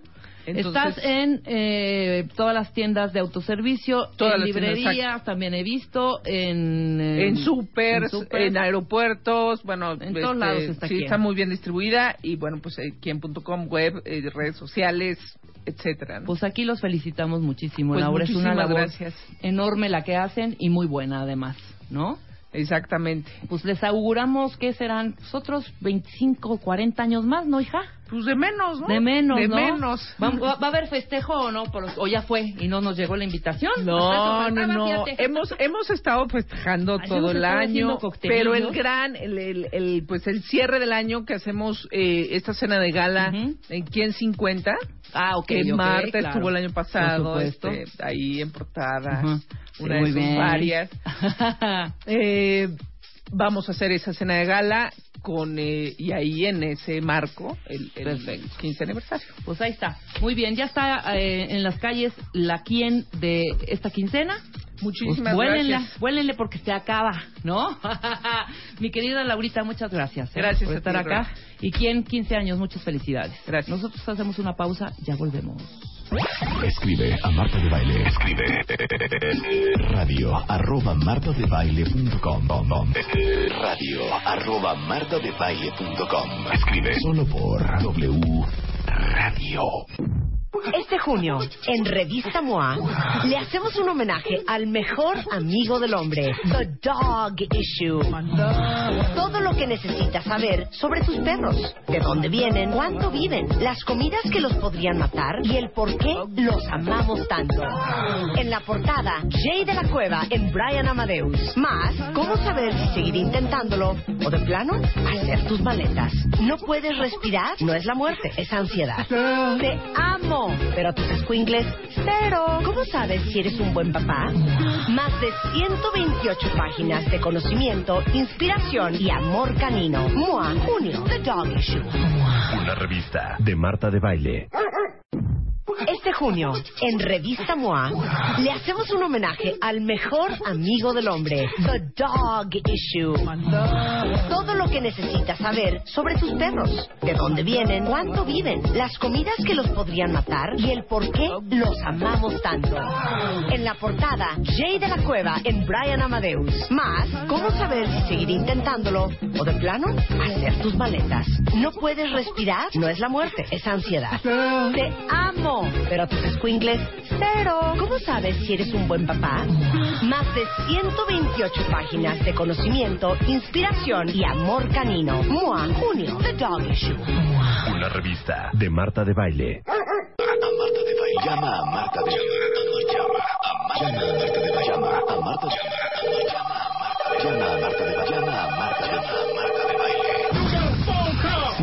Llama a Marta de Baile. 51 1-866-8900. Llama a Marta de Baile. Y 01800-718-1414. Llama a Marta de Baile. Llama a Marta de Baile. Marta de Baile en W. Estamos de regreso en W Radio, cuentavientes, compañeros, 11.30 11.35 de la mañana. A ver, les voy a leer unas estadísticas porque está, están perras. Está conmigo Katy Albertos. Nuestro tema, ¿por qué adoptar? Situación de los perros en la calle, que se me hace tristísimo. Eh, Katy Albertos tiene 10 años de experiencia en medios impresos y digitales y hoy es CE CEO y editora en jefe de institutoperro.com. Es un proyecto que surgió en 2012 dedicado a las personas con perros. Cuentan con una herramienta llamada Encuentra Perros, es gatito Encuentra Perros, para mascotas perdidas y promueven la adopción. Muy bien tú, Katia. Muy, muy, muy bien. Muchas ¿Cómo gracias. estás? Muy bien, muchas gracias. Muchas gracias por la invitación. Mira, voy a eh, decir una serie de estadísticas, me vas diciendo si voy bien o me regreso, ¿ok? México, neta, es el país en Latinoamérica con más perros, según una fuente del INEGI.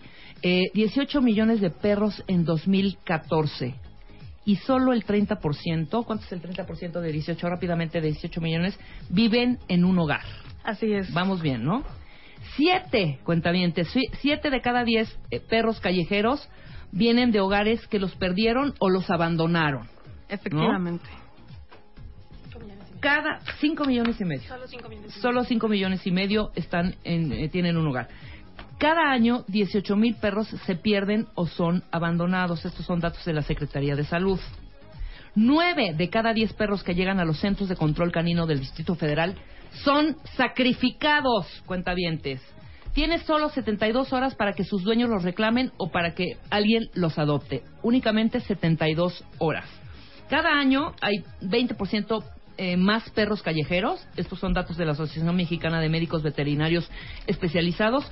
Y chéquense este dato que me impresionó enormemente. Una sola esterilización podría evitar que en un sexenio nacieran 65 mil cachorritos en la calle.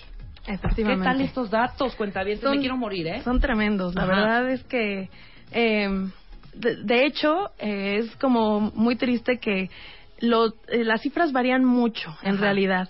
Eh, por ejemplo, ahorita que decíamos del total de perros, eh, de acuerdo con el INEGI, son 18 perros callejeros, digo, die- 18 millones de perros en todo el país. La Secretaría de Salud dice que son alrededor de 20 millones. Ajá. Asociaciones dicen que son más de 23 millones. O sea, estamos en un punto en el que ni siquiera tenemos una cifra Exacta. que es exacta, que eso te habla de la poca seriedad con la que se toma pues la circunstancia de los perros en México eh, y lo poco que sabemos sobre ellos.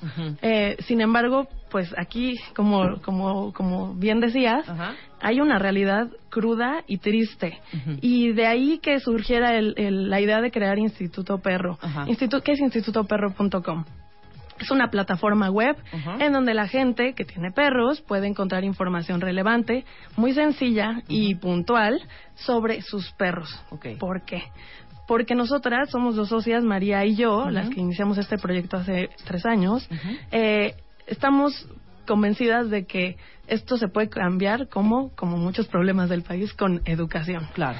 Entonces, eh, muchas veces los dueños de los perros, como decíamos, el- el- las cifras de abandono son brutales. ¿Y por qué alguien abandona a su perro?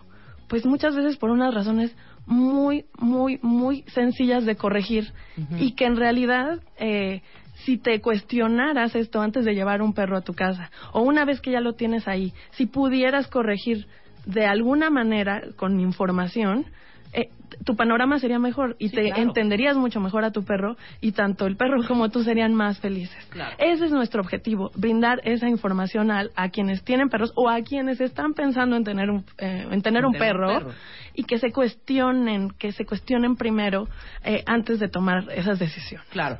Dime las características, o más bien no, los beneficios que trae consigo el adoptar y no comprar. Nosotros fomentamos Ajá. al 100% eh, la adopción. Eh, ¿Por qué? Porque en un país con un panorama como el que acabas de pintar, eh, pues eso significa que hay millones de perros que Sin hogar. claro que no tienen que hogar No tienen su casita. y eh, tenemos esta, seguimos teniendo esta idea de que si queremos un perro, pues compras un cachorro en una tienda de mascotas y lo llevas a tu casa. Claro. Entonces, ¿por qué adoptar? ¿Salvas una vida? Salvas una vida, salvas una vida. Es un perro 100% único. Ajá. Eh, siempre hemos pensado que los perros de raza pues son como hasta superiores, ¿no? Que los perros calle como si los perros callejeros fueran otra especie aparte. Óyeme. Y que eh, hay mucho mito alrededor de los perros callejeros, como que son sucios, como que est- están enfermos, son agresivos. Y eso es una mentira. Eh, tu perro callejero, si adoptas uno, bueno, primero hay- me gustaría puntualizar, no solamente en adopción hay perros callejeros, Sí, claro, ¿eh? hay de o todo. sea, hay muchísimos perros de raza que son abandonados y que también terminan siendo sacrificados en los centros, eh, los antirrábicos y en centros de control canino.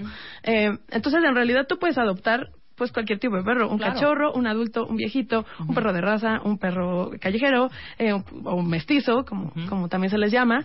Eh, y tu perro, si adoptas un perro mestizo, vas a tener la certeza de que va a ser un perro 100% único. Claro. Y eso es y, son más sanos, ¿no? Que una raza pura. Lo- Explícame un poco. Ahora se sabe eh, por diferentes estudios que los perros mestizos tienden a ser más sanos. ¿Por qué?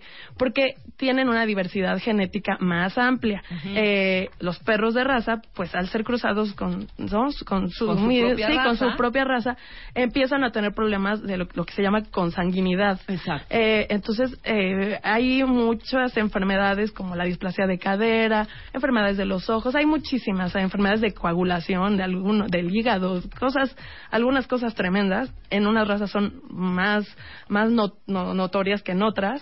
Eh, que se evitan, o sea, eh, en los perros callejeros. Claro. Los perros callejeros tienden a ser más sanos. más sanos. Ahora, mira, yo, ado- yo bueno, no adopté, más bien eh, recogí a un perrito, a una perrita hace 20, ahorita te digo, ya se murió, se acaba de morir hace unos cuantos meses. La adopté en 1900, echar cuentas, como en el 98, 99, Ok. ¿no? Chiquita.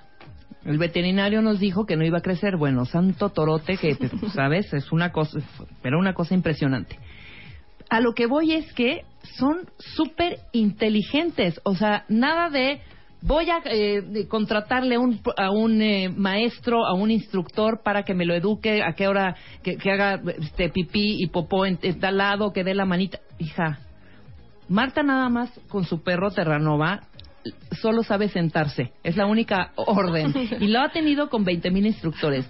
Mi negra, que alguna vez les, les tuiteé la foto, se sentaba, daba la patita. En el momento que le decías, no a la calle, no se salía a la calle. Pero ¿sabes cuántas veces le dimos esa instrucción? Creo que con dos. Claro. Entendió perfectamente, ¿no?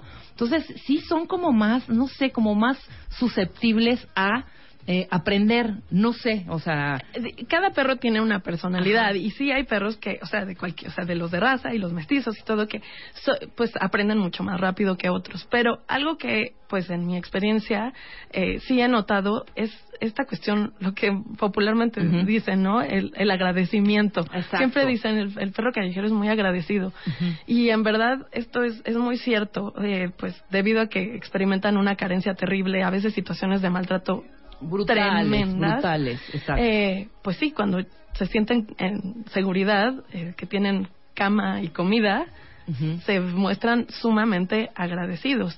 Y también, yo también he notado que, que tienden Aprenden a, más a- rápido, sí, pues se ¿no? adaptan, es, eh, más que una cuestión de inteligencia, es esta cuestión de adaptarse. Y de como ser- quedar bien un poco con ya estoy con mis nuevos dueños Ahora me tengo no que quiero lucir, vivir en la calle me quiero que en la frente. exacto te ven con una carita de no la calle no la calle no ay mis vidas ahora es impresionante cómo las redes ha hecho de esto también una red valga la repetición de la palabra pues como de, de, de salvar a los perritos. A cada rato yo estoy viendo eh, perrito encontrado en tal lado, quién lo quiere adoptar, este lo tengo yo, no lo quiero mandar a porque sabemos que 72 horas y los y los sacrifican, etcétera, etcétera. El otro día vi, por cierto, que yo no entiendo ese corazón, que en un súper ahí por Copilco los habían dejado a dos cachorritos así con un mecatito los, los dueños se fueron y ahí estaban abandonados. Y llegó un alma buena y se los llevó a su casa y los está poniendo. Yo estoy pensando porque ya vi uno que tiene una carita divina y creo que lo voy a adoptar, pero estoy esperándome nada más tantito, ¿no? Porque que- aquí ya vienen cier- ciertas preguntas. Yo, eh, este, ahorita no tengo perro, ¿no? Vivo en un departamento también y no tiene balcón. Pero el edificio permite, es pet friendly, permite tener eh, animalitos en tu, en tu departamento. Sí es amplio mi departamento, pero nunca estoy, uno.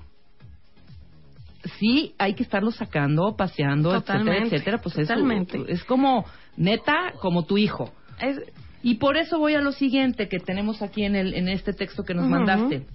¿Estamos listos para adoptar? Estas son las preguntas que debemos hacernos y que yo me estoy haciendo hace un mes que estoy pensando, pensando, pensando si adoptar o no. No voy a comprar, voy a adoptar, ¿no? Totalmente, eso, esto es muy importante eh, tomarlo en cuenta. Eh, antes, justamente para evitar Ajá. este terrible abandono que existe de los perros, hay que pensar muy bien eh, si queremos tener un perro o no. Lo primero que hay que hacer es, por favor, no regalen perros. Eso es súper importante. Claro. ¿Por qué? Porque ni siquiera sabemos si la otra persona quiere un perro. Si todos en la casa que- están dispuestos a tener, si lo pueden tener, si tienen las condiciones, los recursos para tenerlo. Esto es algo que uno debe eh, pensar así como dices tú. Lo estoy pensando, ya llevo semanas, meses pensándolo y lo voy a hacer en el momento Exacto. indicado. ¿Qué hay que pensar? Primero, pues, ¿por qué lo quiero o para qué lo quiero? Exacto. Esto- si nada más lo quiero, pues porque me siento triste, porque acabo de romper con el novio y quiero ahí que me hagan compañía, pero luego se me va a olvidar y me voy a estar de fiesta todo el tiempo, o yo tengo un trabajo que me absorbe 12, 15 horas al día y nunca estoy, Ujú. Pues entonces no soy el dueño indicado para ese perro, Claro. la verdad. Eh, hay que pensar en eso, en el tiempo, cuánto le puedo dedicar. Esto no quiere decir que la gente que trabaja y así no puede tener un perro. Claro que lo puede tener, siempre y cuando pues resuelvas el asunto de que el perro Sí, claro, hay que sacarlo, a que el, perrito haga pipí o no sé qué, a que sea, corra un poquito, Si que haga tú no lo puedes llevar, pues tendrás que pensar en contratar a un paseador o, un- o que alguien en la familia esté dispuesto a hacer esa Pero labor esa es una por buena ti. pregunta. ¿Por qué quiero el perro? ¿Para qué lo quiero? Efectivamente. Es una, pe- pero es una pregunta aparte difícil porque ahorita me la estoy cuestionando yo, ¿eh? ¿Por qué quiero el perro? ¿Por compañía? ¿Por...? Porque en la revista, en la revista de MOA de, eh, de este mes viene todo un artículo en donde te dice que es mucho más sano tener un perro, haces más ejercicio, te vuelves disciplinado, etcétera, etcétera, ¿no? Y sí lo es. que por claro que sí lo es. Entonces también pensé, bueno, voy a hacer ejercicio, voy a caminar por lo menos, que aparte que me gustan los perros, o sea, no, no, no no va a ser una herramienta ni un- una parte egoísta de mi parte, de nada más quiero el perro como una herramienta para. ¿no? Exactamente. Pero hay que ser realistas también, ¿no? En este punto, porque muchas veces eh, pensamos que eh, el futuro es ese lugar mágico en el que se resuelven todos los problemas, ¿no? Entonces decimos, voy a adoptar, eh, claro, adopto un perro y voy a salir a correr y lo voy a pasear y no sé qué, y le voy a dedicar tres horas al echado con el perro en la Obviamente. cama hasta las 12 del día. Entonces Exacto. hay que ser realistas. O Claro. sea, es decir, claro que si te lo propones vas a pasear a tu perro 20 minutos al día, media hora. Si nunca has hecho ejercicio y así, eso te lo puedes poner como meta y claro que lo puedes lograr. Claro. Pero de ahí a que tú digas, claro, y vamos a correr este maratones juntos, pues eso claramente no va a suceder si tú no eres alguien que se dedica a esa actividad. Exacto. Eh, también otra cosa en, en la que eh, siempre ponemos como mucho énfasis es en elegir el perro que es el indicado para el estilo de vida que tú tienes. Esto es Exactamente. importante. ¿Por qué? Hay perros que son mucho más, o sea, todos los perros necesitan actividad diaria. Esto es muy importante no solo físicamente, sino también porque los equilibra mentalmente. Muchos de los problemas asociados al mal comportamiento de los perros tienen que ver con la falta de ejercicio. Claro que están, y aparte están encerrados Claro, casi pues, ocho horas. Sí, pues sí, pónganse en su lugar también. O sea, ¿a quién, ¿a quién le gustaría estar encerrado Este ocho perro horas? ya me acabó mis tacones, claro. Pues si lo está, está 12 aburrido, solo, pues está aburrido. Va a tener que hacer algo que medio lo entretenga. Ujú. Eso no quiere decir que esté sano mentalmente. Está ya incurriendo Ansioso. En, está ansioso, está incurriendo en comportamientos que no son adecuados y que son hasta peligrosos para él, ¿no? Claro. Entonces, eh, hay que tomar en cuenta esto. O sea, el ejercicio, eh, un paseo diario es fundamental, pero hay perros que necesitan más actividad que, Que otros. Y también es muy válido. O sea, si yo me reconozco como una persona que más bien me gusta echarme en la tarde a ver películas y así, todo es muy válido, entonces hay que buscar un perro que tenga ese tipo de características. ¿no? Exactamente. Que sea un perro más pantufla, digamos, para que te haga compañía. Si yo entreno para triatlón y quiero entrenar con mi perro, pues tengo que buscar un perro que me siga este, el paso. Si en- si yo llevo a mi casa un perro muy pasivo, le va a dar un infarto a la primera tratada de entrenar, ¿no? Pero, por ejemplo, en, en la adopción sobre todo, ¿no? Porque uh, ya dijimos que, que ese, es, ese es el camino, ¿no? En la adopción eh, hay centros donde están las fotos y tú puedes eh, y- también visitarlos y puedes elegir el perrito que más te convenga. Ahí, ¿quién me va a asesorar? O sea, está el... el- el- ¿Quién va? Porque si lo recogieron ayer, pues no sabes si el perrito es este... Si ladra, no ladra, si es tranquilo o no es en tranquilo. general, los perros que son recogidos pasan por un proceso como de evaluación y de adaptación en los Antes de dártelo. Ajá, efectivamente. Eh, hay una, por ejemplo, nosotros tenemos un apartado en la página, que si entran a institutoperro.com pueden entrar a una parte de adopciones. Nosotros hacemos justamente esa labor eh, con unos albergues amigos. Nosotros tomamos las fotos de los perros para que sean fotos muy lindas, donde los puedas ver como son, porque pues en general en los albergues se dedican pues a cuidarlos y a rescatarlos y todos sus recursos están enfocados en eso. Exacto. Eh, entonces hay veces que te metes y las fotos son pues en general feas este, y no te imaginas ese perro en tu casa y tal vez cuando conoces al perro en persona el perro es divino y eh, nosotros hacemos esta parte para reflejar la personalidad real de esos de esos perros. Les ayudamos con la elaboración de la ficha del perro. ¿Por qué? Bueno, yo tam- Porque también entrevistas a la persona que lo va a adoptar, me imagino, ¿no? por, por supuesto, es, no, esta parte la ven directamente los albergues. Ah, esa ok, parte, esa, sí, como, como cada quien tiene sus procesos Muy y bien. ellos finalmente son quienes tienen a los perros, pues eso se dedica directo el albergue.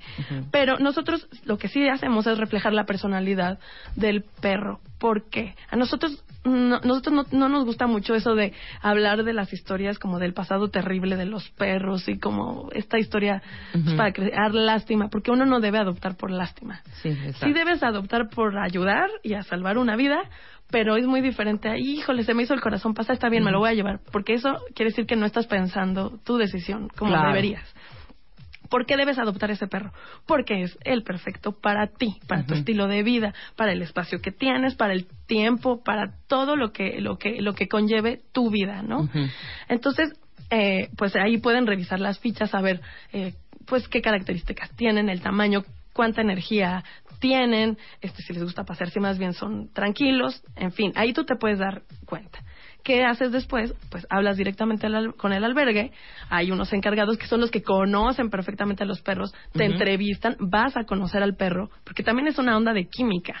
Claro, Eh, también. muchas veces- Igual le caes mal al perro, ¿eh? Totalmente. Muchas veces piensas que uno va a ser el ideal para ti, ya que llegas, el que te roba el corazón es otro Sí, completamente diferente. Y eso también es importante. Vamos a pararle aquí dos segunditos. Perfecto. Voy a hacer una pausa rapidísimo y seguimos hablando. Y también eh, nos traes tips de qué albergues, porque tienen estos convenios con albergues, son los mejores para adoptar. Así es. Todo esto al regresar del corte con Katia Albertos del Instituto Perro. Efectivamente. No se vayan.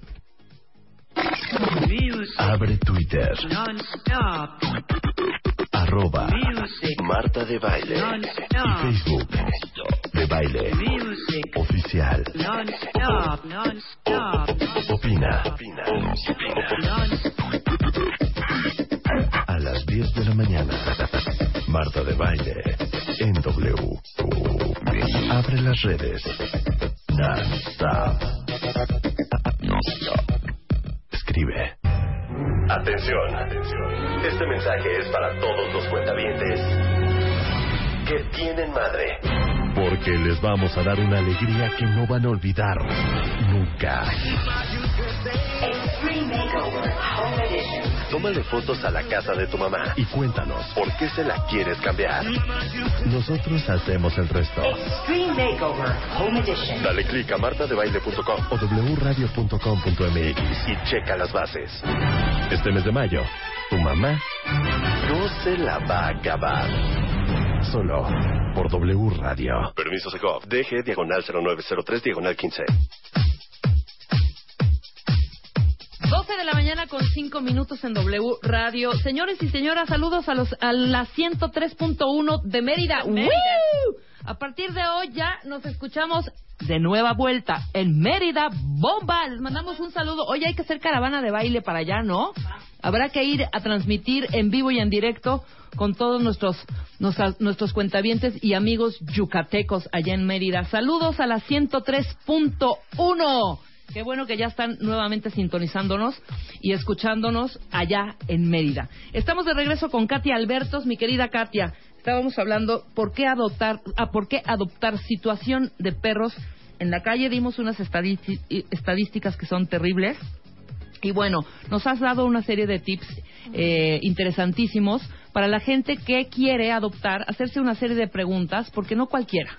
No cualquiera tiene el tiempo, no cualquiera tiene la paciencia, no cual- y no es tampoco un adorno. Ah, efectivamente. Además está el cuestión de, del dinero que Exactamente. Tienen la lana para poder mantener al perrito. no, pues todos los perros implicarán un gasto adicional en la familia.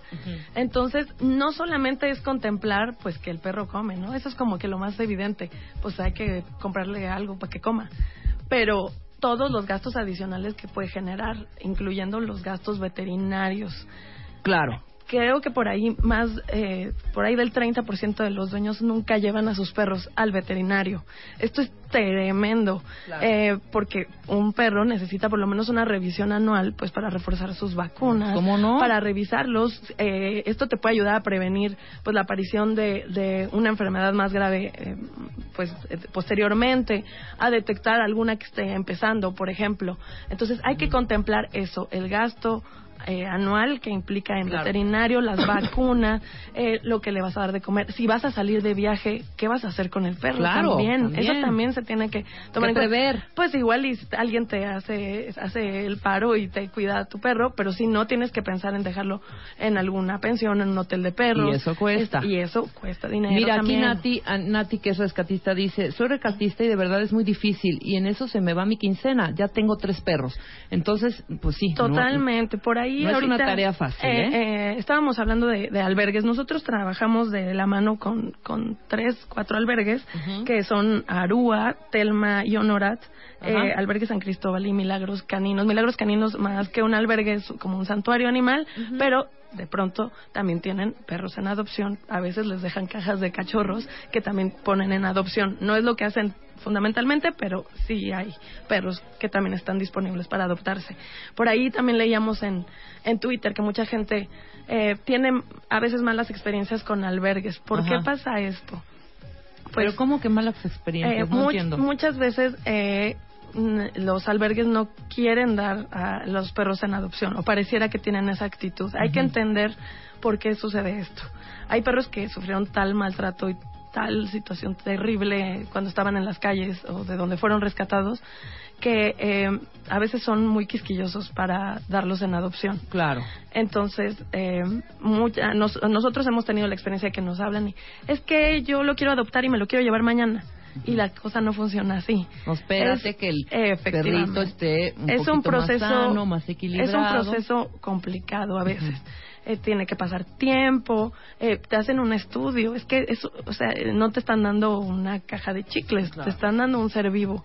Y el albergue es el encargado de eh, buscar que Es la casa es claro es el filtro que el lugar a donde va el perro es el indicado para él. Entonces muchas veces tenemos la inten- intención de adoptar pero si el albergue detecta alguna situación que pues no va acorde con ese perro o sea por ejemplo el tama la talla del perro o el nivel de energía. Sí, si este, vivo en un departamento de dos por dos y quiero el Doberman a fuerza y aparte tengo cinco gatos, aguas. Efectivamente, y, y, pues no te lo van a dar. Entonces, bueno, pues eso, eso también la- las personas deben estar conscientes de que eh, no, o sea, no es para que se rindan. Tal vez ese perro no era el indicado para ellos, pero hay que seguir buscando. Claro. ¿Qué otra opción hay? También hay muchos rescatistas independientes. A mí me gusta mucho también apoyar a rescatistas independientes. Yo tengo, tengo la experiencia también de haber adoptado de un albergue y tengo la experiencia de haber adoptado De un pues, rescatista. de un rescatista independiente independiente. Y muy bien, la verdad es que en, las- en los dos casos a mí me fue bien.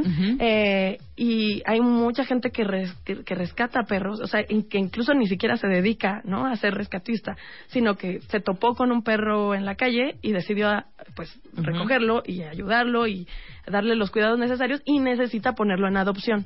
Esa parte también nosotros, eh, ahí les echamos un poco la mano a través de nuestro Facebook, que somos diagonal instituto.perro, y diariamente publicamos, eh, eh, eh, pues sí, los cartelitos de estos perros que también son encontrados, que están perdidos o que están en busca de un hogar. Entonces, si tal vez no han tenido buenas experiencias con los albergues, esta es otra opción. Se pueden acercar con esas personas que rescatan perros, este, ya sea que se dediquen a eso o que fue una casualidad, y busquen por ahí, pues, adoptar perros. Claro. Este, y si no, pues también pueden salvar un perro en la calle. Hay muchísimos perros que están Oye, en la también calle he y visto que hay ayuda. así como, como la feria del- de la adopción del perro. Ujú. ¿Estas también funcionan?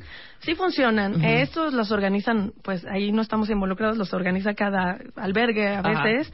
Eh, y sí, claro, funcionan. Este, normalmente son en parques o en Exacto, en algún parques. lugar donde haya muchos dueños de perros. Y esto, Los paseos estos que hacen. los pas hay, hay, es que hay muchas maneras de ayudar. Este, muchas veces decimos, hijo, le quiero ayudar a los perros, pero yo no puedo, este, no puedo adoptar uno o no tengo dinero, ¿no? Para, para, para dar a un albergue. Pues puedes donar un paseo, por ejemplo. Exacto, muy bien. Eh, hay muchas maneras de ayudar. Perfecto, Katia. Mira, eh, hay una infografía que tenemos. Ahorita vamos a tuitear la liga. Antes de adoptar un perrito, háganse este test que te, ahorita se los vamos. ¿Ya, los, ¿Ya lo tuiteaste, Luisa? Sí, ya. Ahí te lo Está muy facilito. Son una serie de preguntas. Contéstenlas y si la mayoría sale positivo el resultado, pues ya están listos para adoptar.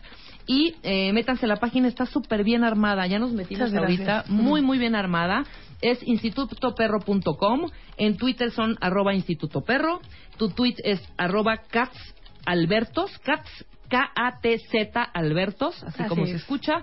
Y bueno, y tienes esta, este programa que se llama Encuentra Perros. Sí. Gatito Encuentra Perros, que también en tu página están subiendo las fotos de los perros encontrados para que regresen a- con sus dueños, ¿no? Efectivamente, subimos las fotos de perros. eh, bueno, el usuario mismo puede subir las fotos del perro encontrado, que es mucho más fácil porque así no triangulamos y Claro, perfecto, porque muchos cuentavientes ahorita están tuiteando que sus perritos están perdidos. Cuentavientes, métense a la página de institutoperro.com y ahí suban las. Nosotros ya retuitamos, pero Buenísimo. que suban a- las fotos a Instituto Perro para que pues, ojalá que puedan regresar estos perritos a su casa, la gente que sí los quiere y los necesita. ¿no? Efectivamente, y toda la información que necesiten pueden entrar a la página. Tenemos información de todo, de salud, de alimentación, eh, de cuidados, de, de todo tipo de dudas que puedan tener respecto a sus perros, de la esterilización, que es una Es cosa que básica es y primordial. Básica, todavía tenemos muchos mitos acerca de la esterilización y de verdad que esa es la manera, como decíamos al inicio, se pueden evitar 65 mil cachorros en la calle todos los, eh, los exenios. Eh, esterilizar es la solución. Eh, los perros no necesitan tener camadas antes de esterilizarse. Eh, consideren esterilizar a, los, a sus perros. Eh, toda la información la encuentran en institutoperro.com. Si tienen dudas puntuales, escríbanos a hola arroba institutoperro.com y con todo gusto los atendemos. Hola arroba institutoperro.com. Cualquier duda. Perfecto. Te agradezco mucho, No, a que ustedes, estado muchas acá. gracias. Y cuenta bien, si están listos para adoptar de una vez, el pensamiento es de hoy, no adoptar, sí esterilizar. Perdón, no comprar, sí adoptar y sí esteri- Efectivamente. Esterilizar. Esos son los Así es. pensamientos. Te agradezco mucho que hayas A estado acá. ustedes. Creo que los contamientos les quedó muy claro. Y la página, insisto, está muy bien hecha. Gracias. Nosotros hacemos una brevísima pausa. Ya está Lucía Romero aquí. Este junio, en Revista MOA, le hacemos un homenaje al mejor amigo del hombre, The Dog Issue. Todo lo que necesitas saber sobre tus perros, de dónde vienen, cuánto viven, las comidas que los podrían matar y el por qué los amamos tanto. En la portada, Jay de la Cueva en Brian Amadeus. Más, cómo saber si seguir intentándolo o de plano, hacer tus maletas. No puedes respirar, no es la muerte, es ansiedad. Te amo, pero tus escuingles, cero. ¿Cómo sabes si eres un buen papá? Más de 128 páginas de conocimiento, inspiración y amor canino. MOA, junio, The Dog Issue. Una revista de Marta de Baile. Este junio, en Revista MOA, le hacemos un homenaje al mejor amigo del hombre, The Dog Issue. Todo lo que necesitas saber sobre tus perros, de dónde vienen, cuánto viven, las comidas que los podrían matar y el por qué los amamos tanto. En la portada, Jay de la Cueva en Brian Amadeus. Más, cómo saber si seguir intentándolo o de plano, hacer tus maletas. No puedes respirar, no es la muerte, es ansiedad. Te amo, pero tus escuingles, cero. ¿Cómo sabes si eres un buen papá? Más de 128 páginas de conocimiento, inspiración y amor canino. MOA, junio, The Dog Issue. Una revista de Marta de Baile. ¿Cómo estás, mi querida Lucy? Muy bien, muy contenta, sobre todo porque el tema que traemos hoy, quiero decirte que para mí es algo así como que una culminación del proceso de evolución y de enseñanza que hemos tenido durante todos estos programas de cómo mejorar tu pareja, de cómo rescatar tu pareja, de cómo en un momento dado darte cuenta que no puedes pasarte en la vida desechando parejas como quien desecha Kleenex. Exacto. Aprende, Los a ser humanos, sí. aprende a ser feliz con la felicidad de tu pareja. Empatía. y aprende a sufrir o a dolerte de cuando el otro o la otra tiene un problema. Si tu pareja tiene un problema, caramba, de alguna manera comunícate efectiva y afectivamente. Entonces, vamos a entrar a este tema maravilloso. Antes de que entremos, este Lucy, yo quiero eh, que los cuentavientes se aprendan esta palabra. Del, es la palabra del día de hoy contigo y es la palabra empatía y quiero que tú la describas. Bueno, la empatía es la capacidad que tenemos todas las personas de sentir en carne propia lo que le sucede a otra persona. Quiero decirte que eso es algo que se mide siempre en un consultorio. Si una persona recibe, a un- si yo recibo a un paciente, cualquier psicólogo, psicóloga o cualquier profesionista de la salud, si tú con tu ginecólogo, tu ginecóloga, tu dentista no tienes empatía, es decir, no ves en sus ojos que puede importarle tu caso y tu situación de manera efectiva y eficiente. ¿Qué quiere decir efectiva y qué quiere decir eficiente? Es decir, que está dispuesto a hacer aquellas cosas que se necesitan para solucionar lo que te pasa. Pues obviamente votas a esa persona. Porque puedes tener a un sabio enfrente de ti, pero si le vale gorro tu caso y si no te hace sentir que es importante, es decir, si no se establece una empatía, entonces no vas a poder trabajar con ese profesionista. Entonces, querida Rebe, queridos cuentavientes, si eso no sucede en algo tan elemental como el dentista, el ginecólogo o, o el gastroenterólogo, que muchas veces los señores llegan con unas úlceras sangrantes espantosas, imagínate que el otro le diga, ah, sí, claro, no, pues es que usted toma mucho. Claro. No, pues entonces ahí le va la receta, con permiso, vaya el que sigue. Pues dices, oye, este señor le importa un cacahuate. Y dos, no le con importa, él, punto. Le importa el, el- el- el cheque que le estoy haciendo al salir de la consulta, pero no le importo como persona. Ahora imagínate, si eso lo trasladas al terreno de tu pareja. No, bueno, bueno, bueno. ¿Qué ¿sí? te puedo decir? Empatía es la capacidad de los seres humanos de sentir en carne propia lo que el otro siente. Y lo que el otro siente, que es nuestra pareja en este caso, es de bueno y de malo. Porque la vida de todos, déjenme decírselos, va a tener episodios buenos y malos. Exactamente. Episodios festivos en donde vas a celebrar y la vas a pasar de pelos, pero episodios horrendos que dices en qué momento salgo de esta mendiga pesadilla que me trajo la vida. Que puede ser una enfermedad, que puede ser un cambio de fortuna drástico, Claro. que puede ser eh, un problema dentro de la familia.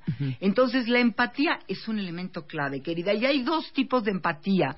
Y esto es lo primero que quiero compartir con todos nuestros, nuestros cuentavientes. La empatía con la cognitiva es te entiendo. Cognitivo quiere decir desde el nivel de la mente, pues sí, entiendo que estés un poquito frustradito porque te acaban de poner un jefe que es verdaderamente una piedra en el zapato. Tu jefe lo ascendieron y se lo llevaron a otro estado de la República y ahora tú te tienes que sopar a esta. Te entiendo perfecto. Ajá. Pero la empatía emocional es cuando de no, esa verdad es la ruda. sientes. Claro. Mi Esa es la ruda. Esa es la que pocos encontramos en la vida.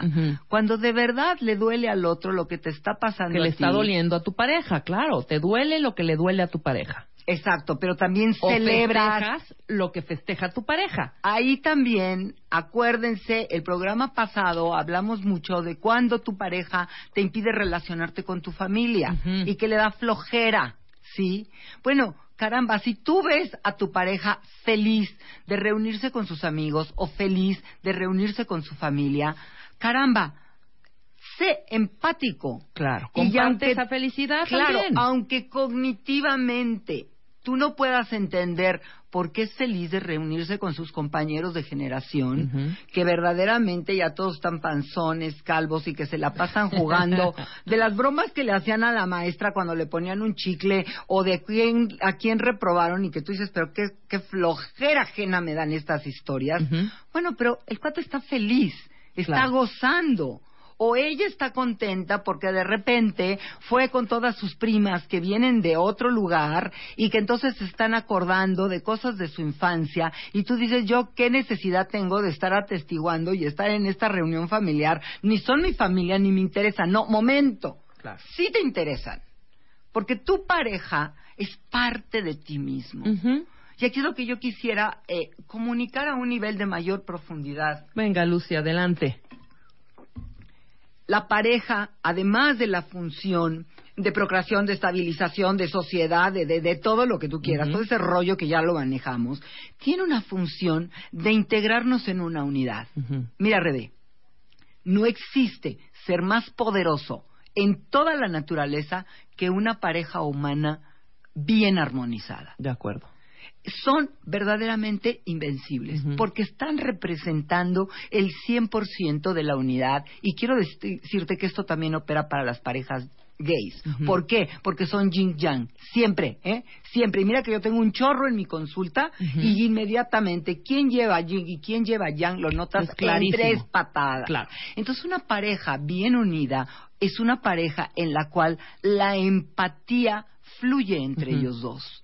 Y entonces llegas a una pareja que es el ideal de lo que estamos ahora, trascendiendo porque durante muchísimos años las funciones y los roles nos fueron impuestos. Te casabas porque te tenías que casar y tener hijos y ya se sabía que el que mandaba era el señor, que la que obedeciera era la señora y que calladita te ves más bonita, no te salgas de tu rango. Claro. Ahora vino una gran revolución en la cual muchas mujeres están en un papel dominante. Y de lo que se trata no es que exista un dominador y un dominado. Y no me importa si es él o es ella, sino se trata que sean dos inteligencias adultas que se unen para lograr el bien común. Sí, en una relación ninguno manda, los dos obedecen. Los dos obedecen, y, pero, pero yo diría no obedecen, yo te diría los dos acuerdan. En un sentido poético. Claro, ¿no? En un sentido poético es los dos obedecen que el deber de lo que decide la entidad pareja. Exactamente. Sí, ya no son dos, no son dos, mi amor. Claro. Somos tres, tú, yo y el resultante de nosotros dos. Claro. Que es quienes van a acordar y vamos a estar jaloneándonos para poder conseguir que el bien común, ¿y cuál es el bien común? El que tú y yo acordemos. Exactamente. Sí. Para muchas parejas el bien común es no tener hijos. Por ejemplo. Para muchas parejas es que los dos tienen que trabajar y aportar. O al revés, tú no trabajas, yo sí. Exactamente. Sea hombre o mujer. Y a veces es él y a, veces, ya ahorita yo tengo varios casos, ¿eh? Claro. Que él es el que cuida niños, lleva escuela, va a las juntas familiares y ella es la que trae la lana, viaja y shalala. Entonces, en este programa, si ya entendimos la diferencia, mi Rebe, entre empatía cognitiva y empatía emocional, ¿a qué vamos a ver?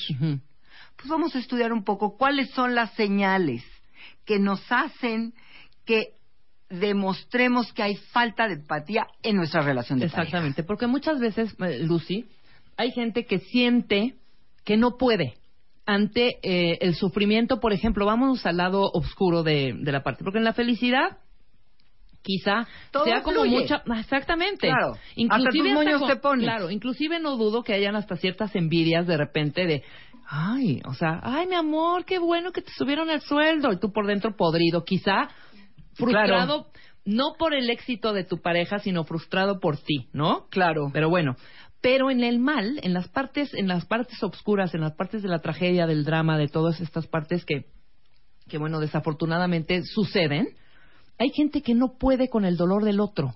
Claro. Y, te no quiere decir que no sea empático, o sea, siento lo que está pasando, eh, puedo entenderlo, y puedo sentirlo. Empatía pero no sé cómo demostrarlo, ¿sabes? Claro. O sea, ahí se atora la o gente. a veces esto sí me cuesta trabajo. Te voy a poner un ejemplo. ¿Me lo pones después del corte? Va. Lo hacemos rapidísimo y hablamos de esto. Vamos. Hacemos una pausa. Lucy Romero hablando.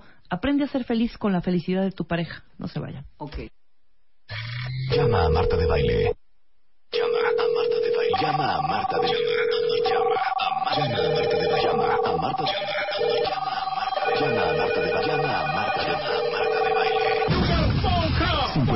Llama a Marta de Baile. Llama a Marta de Baile. 166-8900. Llama a Marta de Baile. Y 01800-718-1414. Llama a Marta de Baile. Marta de Baile en W. Tuitea a Marta de Baile. Arroba Marta de Baile. Tuitea. Tuitea. Arroba Marta de Baile. Tuitea. Solo por W Radio.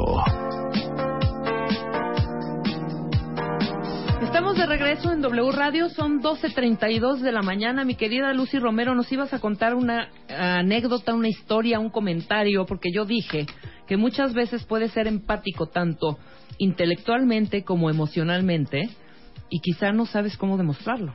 No, mi reina, yo, yo te voy a contar un caso que llaman varias veces que me suceden con pacientes. Por ejemplo, a ella se le enferma la mamá. Ajá. Y porque se le enferma la mamá, no es que le vaya a pedir dinero al marido, pero tiene que dedicarle mucho tiempo a la mamá. Porque resulta que los hermanos, que son los que financian la hospitalización de la madre y que le meten dinero, pues no están en el DF. Entonces la señora obviamente tiene que quedarse a dormir noches Toda con la mamá, claro. tiene que atender a la mamá y entonces el marido pone ese celoso. Qué barbaridad. Ahora resulta que por ir a ver a tu mamacita santa, Yo no ya tengo mis nada huevos más rancheros en la mañana. No, horror, hijo. o ya no tengo ya, ya no tengo esposa con quien dormir, ¿verdad? sí. Porque hace un mes No que tres noches a la semana tú no estás aquí. Oye, esa es tu cuota. Claro.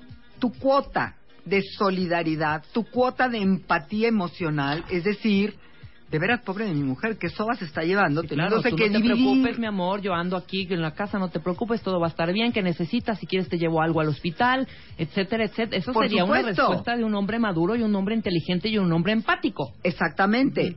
¿Qué es lo que tú estás dando? ¿Qué es lo que tú estás aportando a tu mujer en esta señal de equilibrio? Estás aportando el tiempo que ella ya no puede compartir con la familia porque está drenada, en primer lugar, por tener que velar con la madre en la noche, que no hay quien la cuide, Claro. y en segundo lugar, porque es un estrés muy fuerte cuando sientes que tu madre está en un tránsito de vida o muerte. Entonces, la empatía es, me está doliendo tu dolor, y porque me está doliendo tu dolor, el mío que es real, porque también es real, también Sí, es real claro. que el sistema familiar se resiente cuando la mamá ya lleva un mes teniendo que estar fuera de sus funciones que normalmente hacía y que entonces todo es un desajuste dentro de la casa.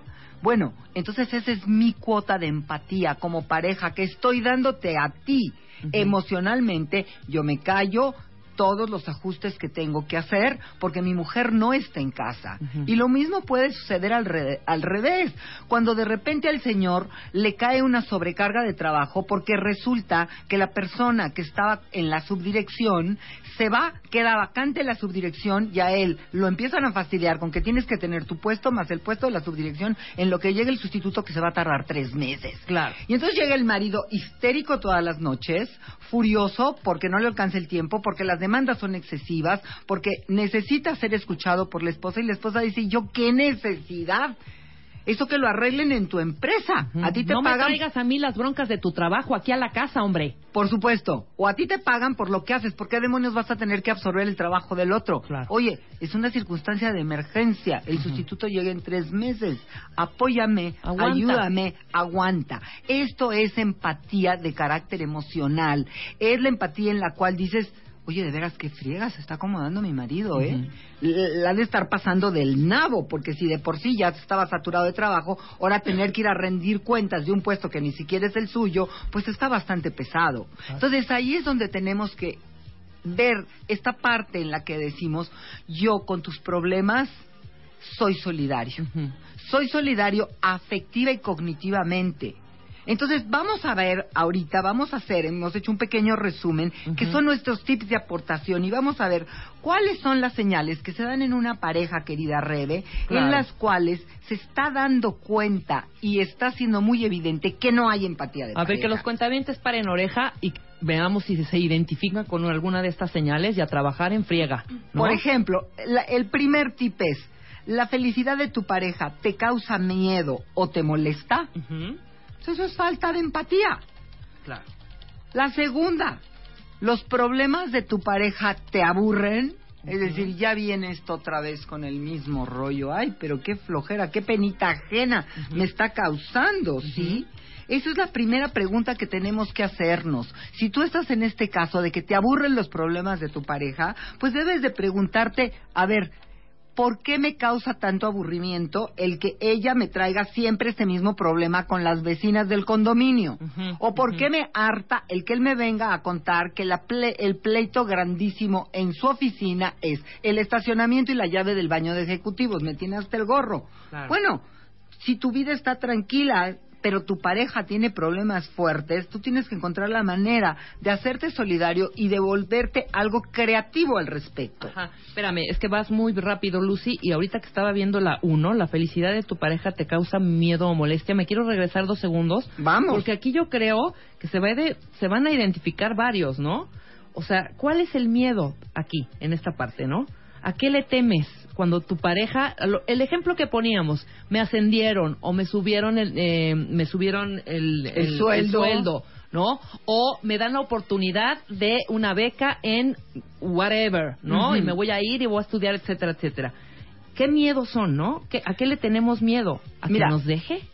Muchas veces le tenemos miedo a que nos deje o le tenemos miedo simplemente a que hay muchas parejas que establecen los niveles de, de control y de poder dentro de la relación en, en cuentas bancarias, Ajá. en quién maneja el dinero, quién lleva un poco más. Y si en un momento dado el que aportaba menos tiene un ascenso y de repente gana más, Ujú. ahí hay un gran pleito y ahí hay una gran dislocación de la pareja en torno al poder.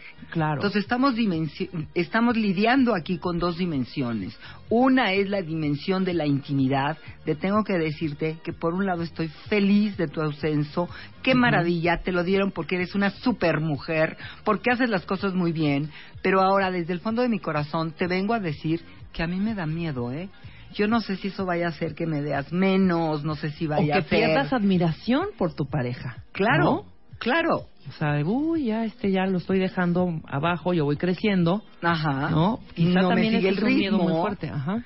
Sí, entonces todas esas son cosas que dentro de la pareja, mientras se hablen con más autenticidad, mientras dejen que el corazón se exprese mirándose a los ojos y diciéndose las verdades profundas, al ventilar esto, resurge este poder de la empatía.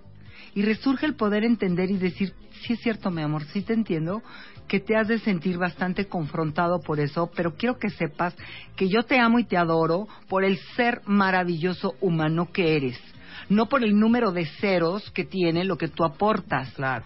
Tú eres un hombre que en mi vida enriquece tremendamente mi ser y mi relación. Y si yo estoy llegando a los niveles a los que estoy llegando, es por lo que tú me das, por la estabilidad que tú me das, por el contexto en el que tú me tienes y también por la admiración Claro. que tú me tienes. Y entonces se trasciende. Entonces empatía es una fórmula verdaderamente mágica de llegar a niveles de intimidad profundos. Estos miedos tenemos que poderlos hablar y tenemos que poder decir, me molesta, me da miedo, me irrita.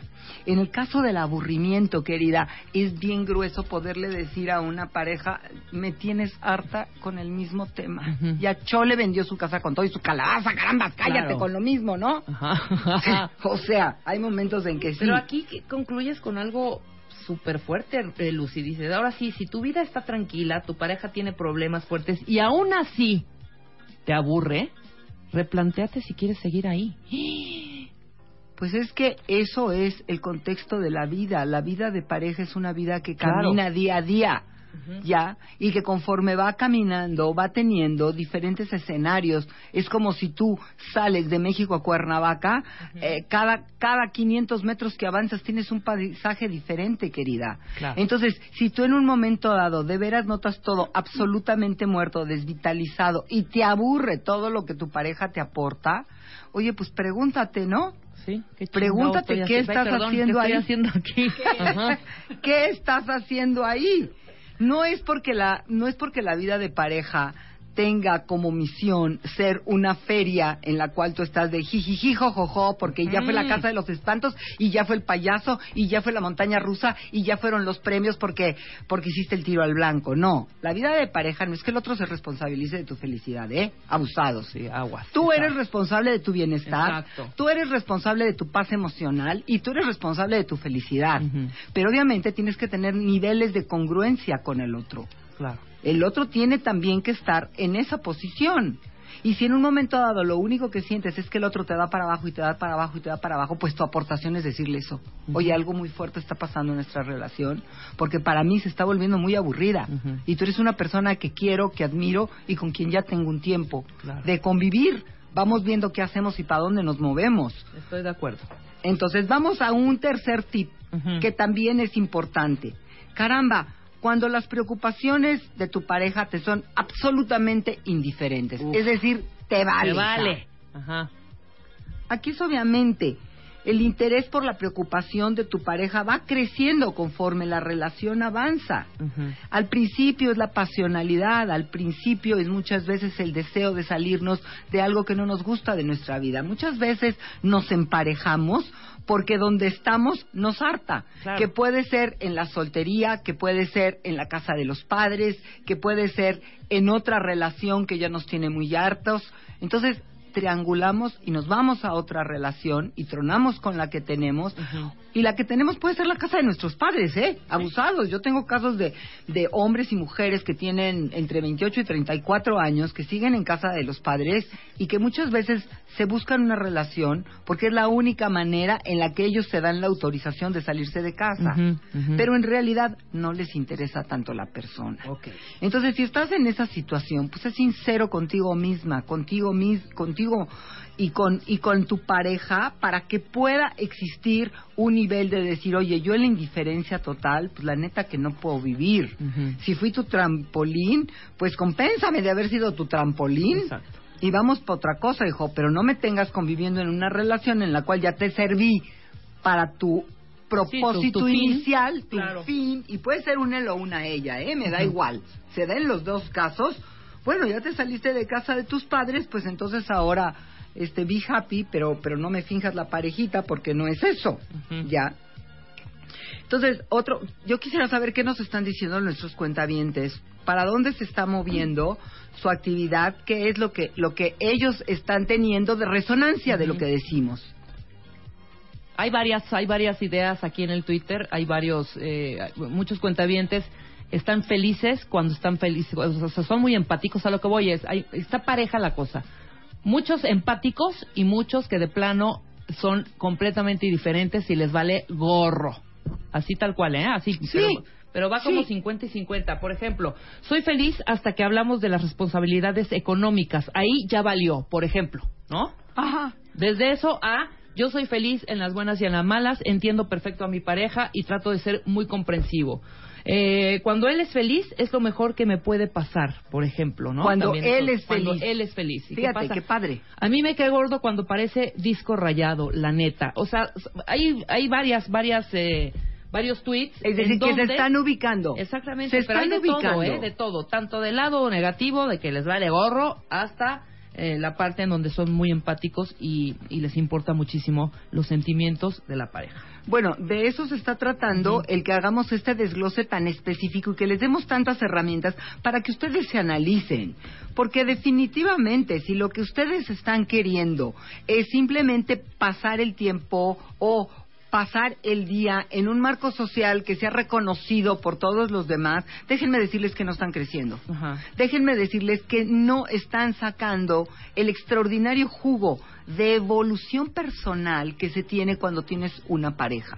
Una pareja es un vehículo de transformación personal. Y estás en un problema si estás paralizando eso porque no se lo dices a tu pareja, pero además te estás haciendo una trampa en la que tú solo te vas a ahorcar o tú sola te vas a ahorcar. Que sabes qué es que un día va a llegar alguien, cuando menos te lo esperes, que te mueve el tapete porque tú vas a reconocer que con esa persona sí podrías tener un sacadón de onda, de esas cosas de terremoto que sientes verdaderamente, híjole, ¿yo ahora qué hago con este encuentro? Que acabo de tener con esta persona que siente que me mueve absolutamente. La gente piensa, fíjate, Rebe, la gente piensa, cuentavientes, que únicamente es en el terreno sexual. Y me hablan de que, wow, no sabes, Lucy, es que tenemos una química. Pero esto va más allá de Claro. la química. Esto va hacia que las almas tienen niveles de comunicación. Y de alguna manera siempre necesitamos que el otro signifique un poco de reto para nosotros. Claro, Porque no significa, donde no hay reto, perdón, no hay evolución. estoy de acuerdo. Y el reto quiere decir, hoy tengo que adaptarme, hoy tengo que ser flexible, hoy tengo que, al contrario, que ser espontáneo y directo y tengo que comunicarme.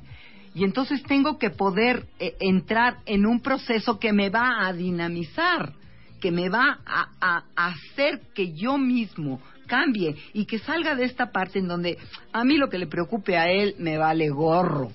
Con que me cumpla, me tenga bien, me deje hacer lo que quiera y a los niños los tenga de 10, a mí me importa un cacahuate lo que a él le moleste. Claro. Perdón, no vas a ninguna parte con esa actitud, chica, te lo garantizo, vas al fracaso. Exacto. Ahí les va otra. Todas sus amistades o su familia me irritan. Mira.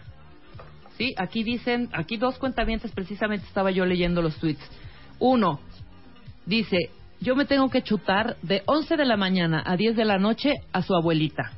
Y él mientras se duerme, en casa de la abuela, ¿eh? Ok. Entonces él, él ni pela a la abuela Ajá. y, y- y la, y la esposa se tiene que chutar a la abuelita. Y aquí dice otro también, por ejemplo, la Es suegra. la abuelita de él. Es la abuelita de él. Es la abuelita de Ajá, él. y ella va, ella ella es- va con, con mucha eh, alegría, va acompañándolo y todo, pero bueno, él se duerme y le deja a ella toda la, la, este, el, el peso y la, no la carga, pero pues sí, estar atendiendo a la abuelita durante todas esas horas, ¿no? Perdón, pero ella- es muy importante para que ella no se cargue al rato de enojo y de rencor. Ella tiene en algún momento que sacar a su pareja, tomarse un café con él y decirle, a ver, mira, una cosa es que a mí tu abuelita me mueva mucho el corazón y otra cosa es que tú me la entregues como un paquete de responsabilidad y te dediques a dormir. Perdóname, pero vamos haciendo un acuerdo. ¿Qué tal si del tiempo que pasamos con ella yo le dedico una tercera parte, pero las otras dos terceras partes se las dedicas tú? Claro. Y si quieres leerle o quieres o quieres ponerte a hacer dibujos con ella o quieres sacarla a dar la vuelta al parque, me parece perfecto, pero no se vale que yo me esté cargando de ira y enojo porque tú te recargas en mí y que además me lo trague y no te lo diga. Exacto. Este Exacto. programa esa es su función. Por favor, hablen. Háganlo, háblanlo. Digan las cosas que les molestan. Mira, aquí por ejemplo, el tema que hablábamos de las suegras. Lo siento como una obligación, dice nuestro cuentaviente. Y más cuando la suegra no ayuda para nada. O sea, él va, aporta, apoya, pero Sí. ya lo está sintiendo como una obligación porque la esposa se lo exige. Bueno, tiene que sentarse y decirle, ¿qué te parece si hacemos un intercambio en el que encontramos una posición que a los dos nos sea vivible? Ajá. Acuérdense que aquí el término es hasta dónde yo puedo cargar con esta situación con dignidad. Claro. Porque cuando transgredes el tema de tu propia dignidad, lo único que haces es que te recargas de rencor y enojo. Y acuérdense de un lema que siempre hemos repetido en este micrófono, querida Rebe, queridos cuentavientes, todos, el autosacrificio genera odio. El autosacrificio solamente fue para Cristo Jesús, que entregó su vida por todos los seres humanos. Pero de ahí en fuera, yo no conozco otro, ¿eh? No conozco otro. Y todos los que están de autosacrificados o, o autosacrificadas acaban simple y sencillamente o enfermos o con un cáncer autodestructivo o llenos de rencor y de odio porque nunca se sienten ni bien vistos, ni bien reconocidos, ni bien agradecidos. Oye, Entonces, más vale que pongas las cosas Claro, a- a- claras. Oye, Clara, ¿sabes qué? Yo llego hasta aquí. Si es cierto que es tu mamá, no puedo tomarlo como una obligación. Cuenta conmigo hasta aquí. Y la otra parte, bueno, pues quizás tienes hermanos, hermanas, o le fomentamos amistades a, a tu mamá, pero yo no puedo cargar con el paquete completo, porque si yo lo empiezo a sentir una obligación, al rato voy a estar arañando paredes y la voy a agarrar en agresión contra ti. Ajá, ese, es otro de los puntos. Todo lo que haces es por él, todo lo que haces por él o por ella es un sacrificio. Es exactamente lo que estás diciendo, claro. No, ¿No? se puede. Otro punto muy importante es cuando en una situación trágica prefieres abandonar que apoyar. Exacto, yo me sé un caso durísimo. A ver, viene. El caso rapidísimo, se los cuento cuentamente, es igual una pareja, tienen un hijo Ajá. Más bien, pero el hijo no era de él, sino de ella, ¿no? Ah. Pero llevaban una relación perfecta, se llevaban muy bien los tres, etcétera, etcétera. El hijo de pronto le detectan un mal en un riñón y tienen que eh, hacerle un trasplante. Ok. Trasplante que la donante y era hacía empatía el riñón de la mamá con el del hijo. Claro. No pudo con la situación el marido y abandonó la relación. Wow. No pudo. Wow. No pudo con eso y, en momentos hasta decía, pero ¿por qué tengo que cargar con esto que no puedo? No puedo con esto. Eh, sí lo quiero, pero tampoco es mi hijo. Ujú. Entonces eh, se armó ahí. Sí, pero ahí fíjate, lo que Muy él no podía, no, ¿eh? lo que él no podía, no podía con la mujer que él había elegido, que de repente se quedara con un solo riñón. Y que eso tuviera puede ser. consecuencias y secuelas, porque a él no le estaba importando el niño, perdón. No, en absoluto.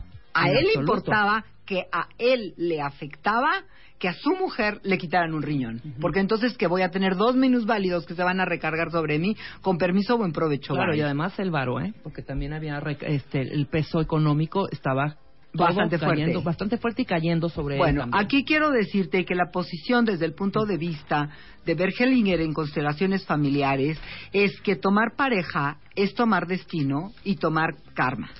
Y que si en un momento dado tu pareja llega con hijos de otra persona y suceden cosas con las que tú no quieres cargar y esa persona se deslinda, esa persona está cambiando su destino por completo. Claro. Obviamente tú lo vas a vivir como un abandono total. ¿Por qué? Porque quizás si fuese sido al revés, tú si hubieras estado para él, si a él le hubiera pasado que un hermano necesitaba un riñón de él y él iba a tener seis meses de postración y tú ibas a tener que cuidarlo y que apoyarlo. Y ahí es donde estamos en, ¿estás conmigo en las buenas o en las malas?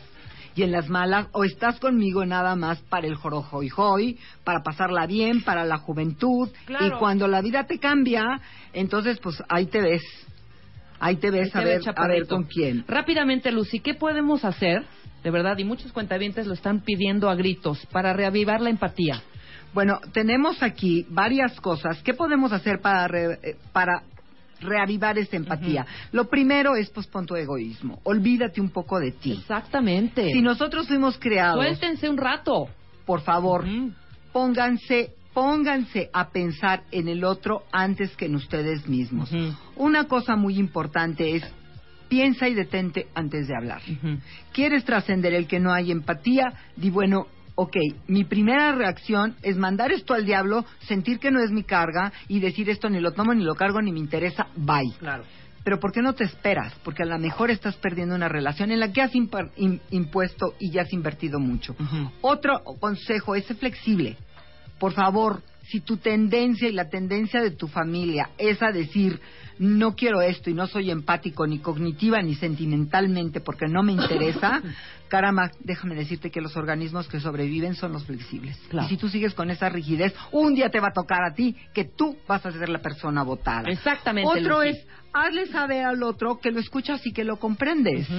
Y que vas a hacer tu mejor esfuerzo, aunque no está en ti, pero que vas a luchar contra eso. Y ponte en los zapatos del otro. Miren, la frase, Importantísimo. la frase de ponte en los zapatos del otro significa, suponte que fuera a ti a quien te estuviera pasando. Luego entonces, ¿cómo querrías que reaccionaran Exactamente. contigo? Muy bien, Lucy. Tenemos muchos tips más que vamos a compartirlos, por favor. Los tuiteas, ¿no? Síganos y los voy a tuitear absolutamente. Arroba todos. Lucy Somos Diosas, todas las dudas y preguntas de una vez con ella, responde todo, soy testigo. Y por favor, entren a mi página que es lucyromero.com o lucyromero.com.mx. Ahí tengo más de 80 o 90 temas desarrollados, muchos en videos. Échenles un ojo. Échenles un ojo y de veras que van a encontrar material maravilloso. Y seguimos viéndonos, chicos. Claro que sí, nos vemos el próximo lunes, Lucy. Muchas gracias. Temazo de lunes, de verdad. Hiciste conciencia y despertaste algunas mentes. Nosotros nos vamos. No olviden que tienen hasta las 12 del, de la medianoche, o sea, hasta hoy a las 12, para subir las fotos más la historia para el Extreme Makeover Home Edition. Nosotros nos vamos. Marta de Baile mañana está aquí en vivo y en directo. Y los dejamos con Fernanda Tapia y su triple W. W. W. ¡Adiós! Este junio, en Revista MOA, le hacemos un homenaje al mejor amigo del hombre, The Dog Issue. Todo lo que necesitas saber sobre tus perros, de dónde vienen, cuánto viven, las comidas que los podrían matar y el por qué los amamos tanto. En la portada, Jay de la Cueva en Brian Amadeus. Más, cómo saber si seguir intentándolo o de plano, hacer tus maletas. No puedes respirar, no es la muerte, es ansiedad. Te amo, pero tus squinkles, cero. ¿Cómo sabes si eres un buen papá? Más de 128 páginas de conocimiento, inspiración y amor canino. MOA, junio, The Dog Issue. Una revista de Marta de Baile.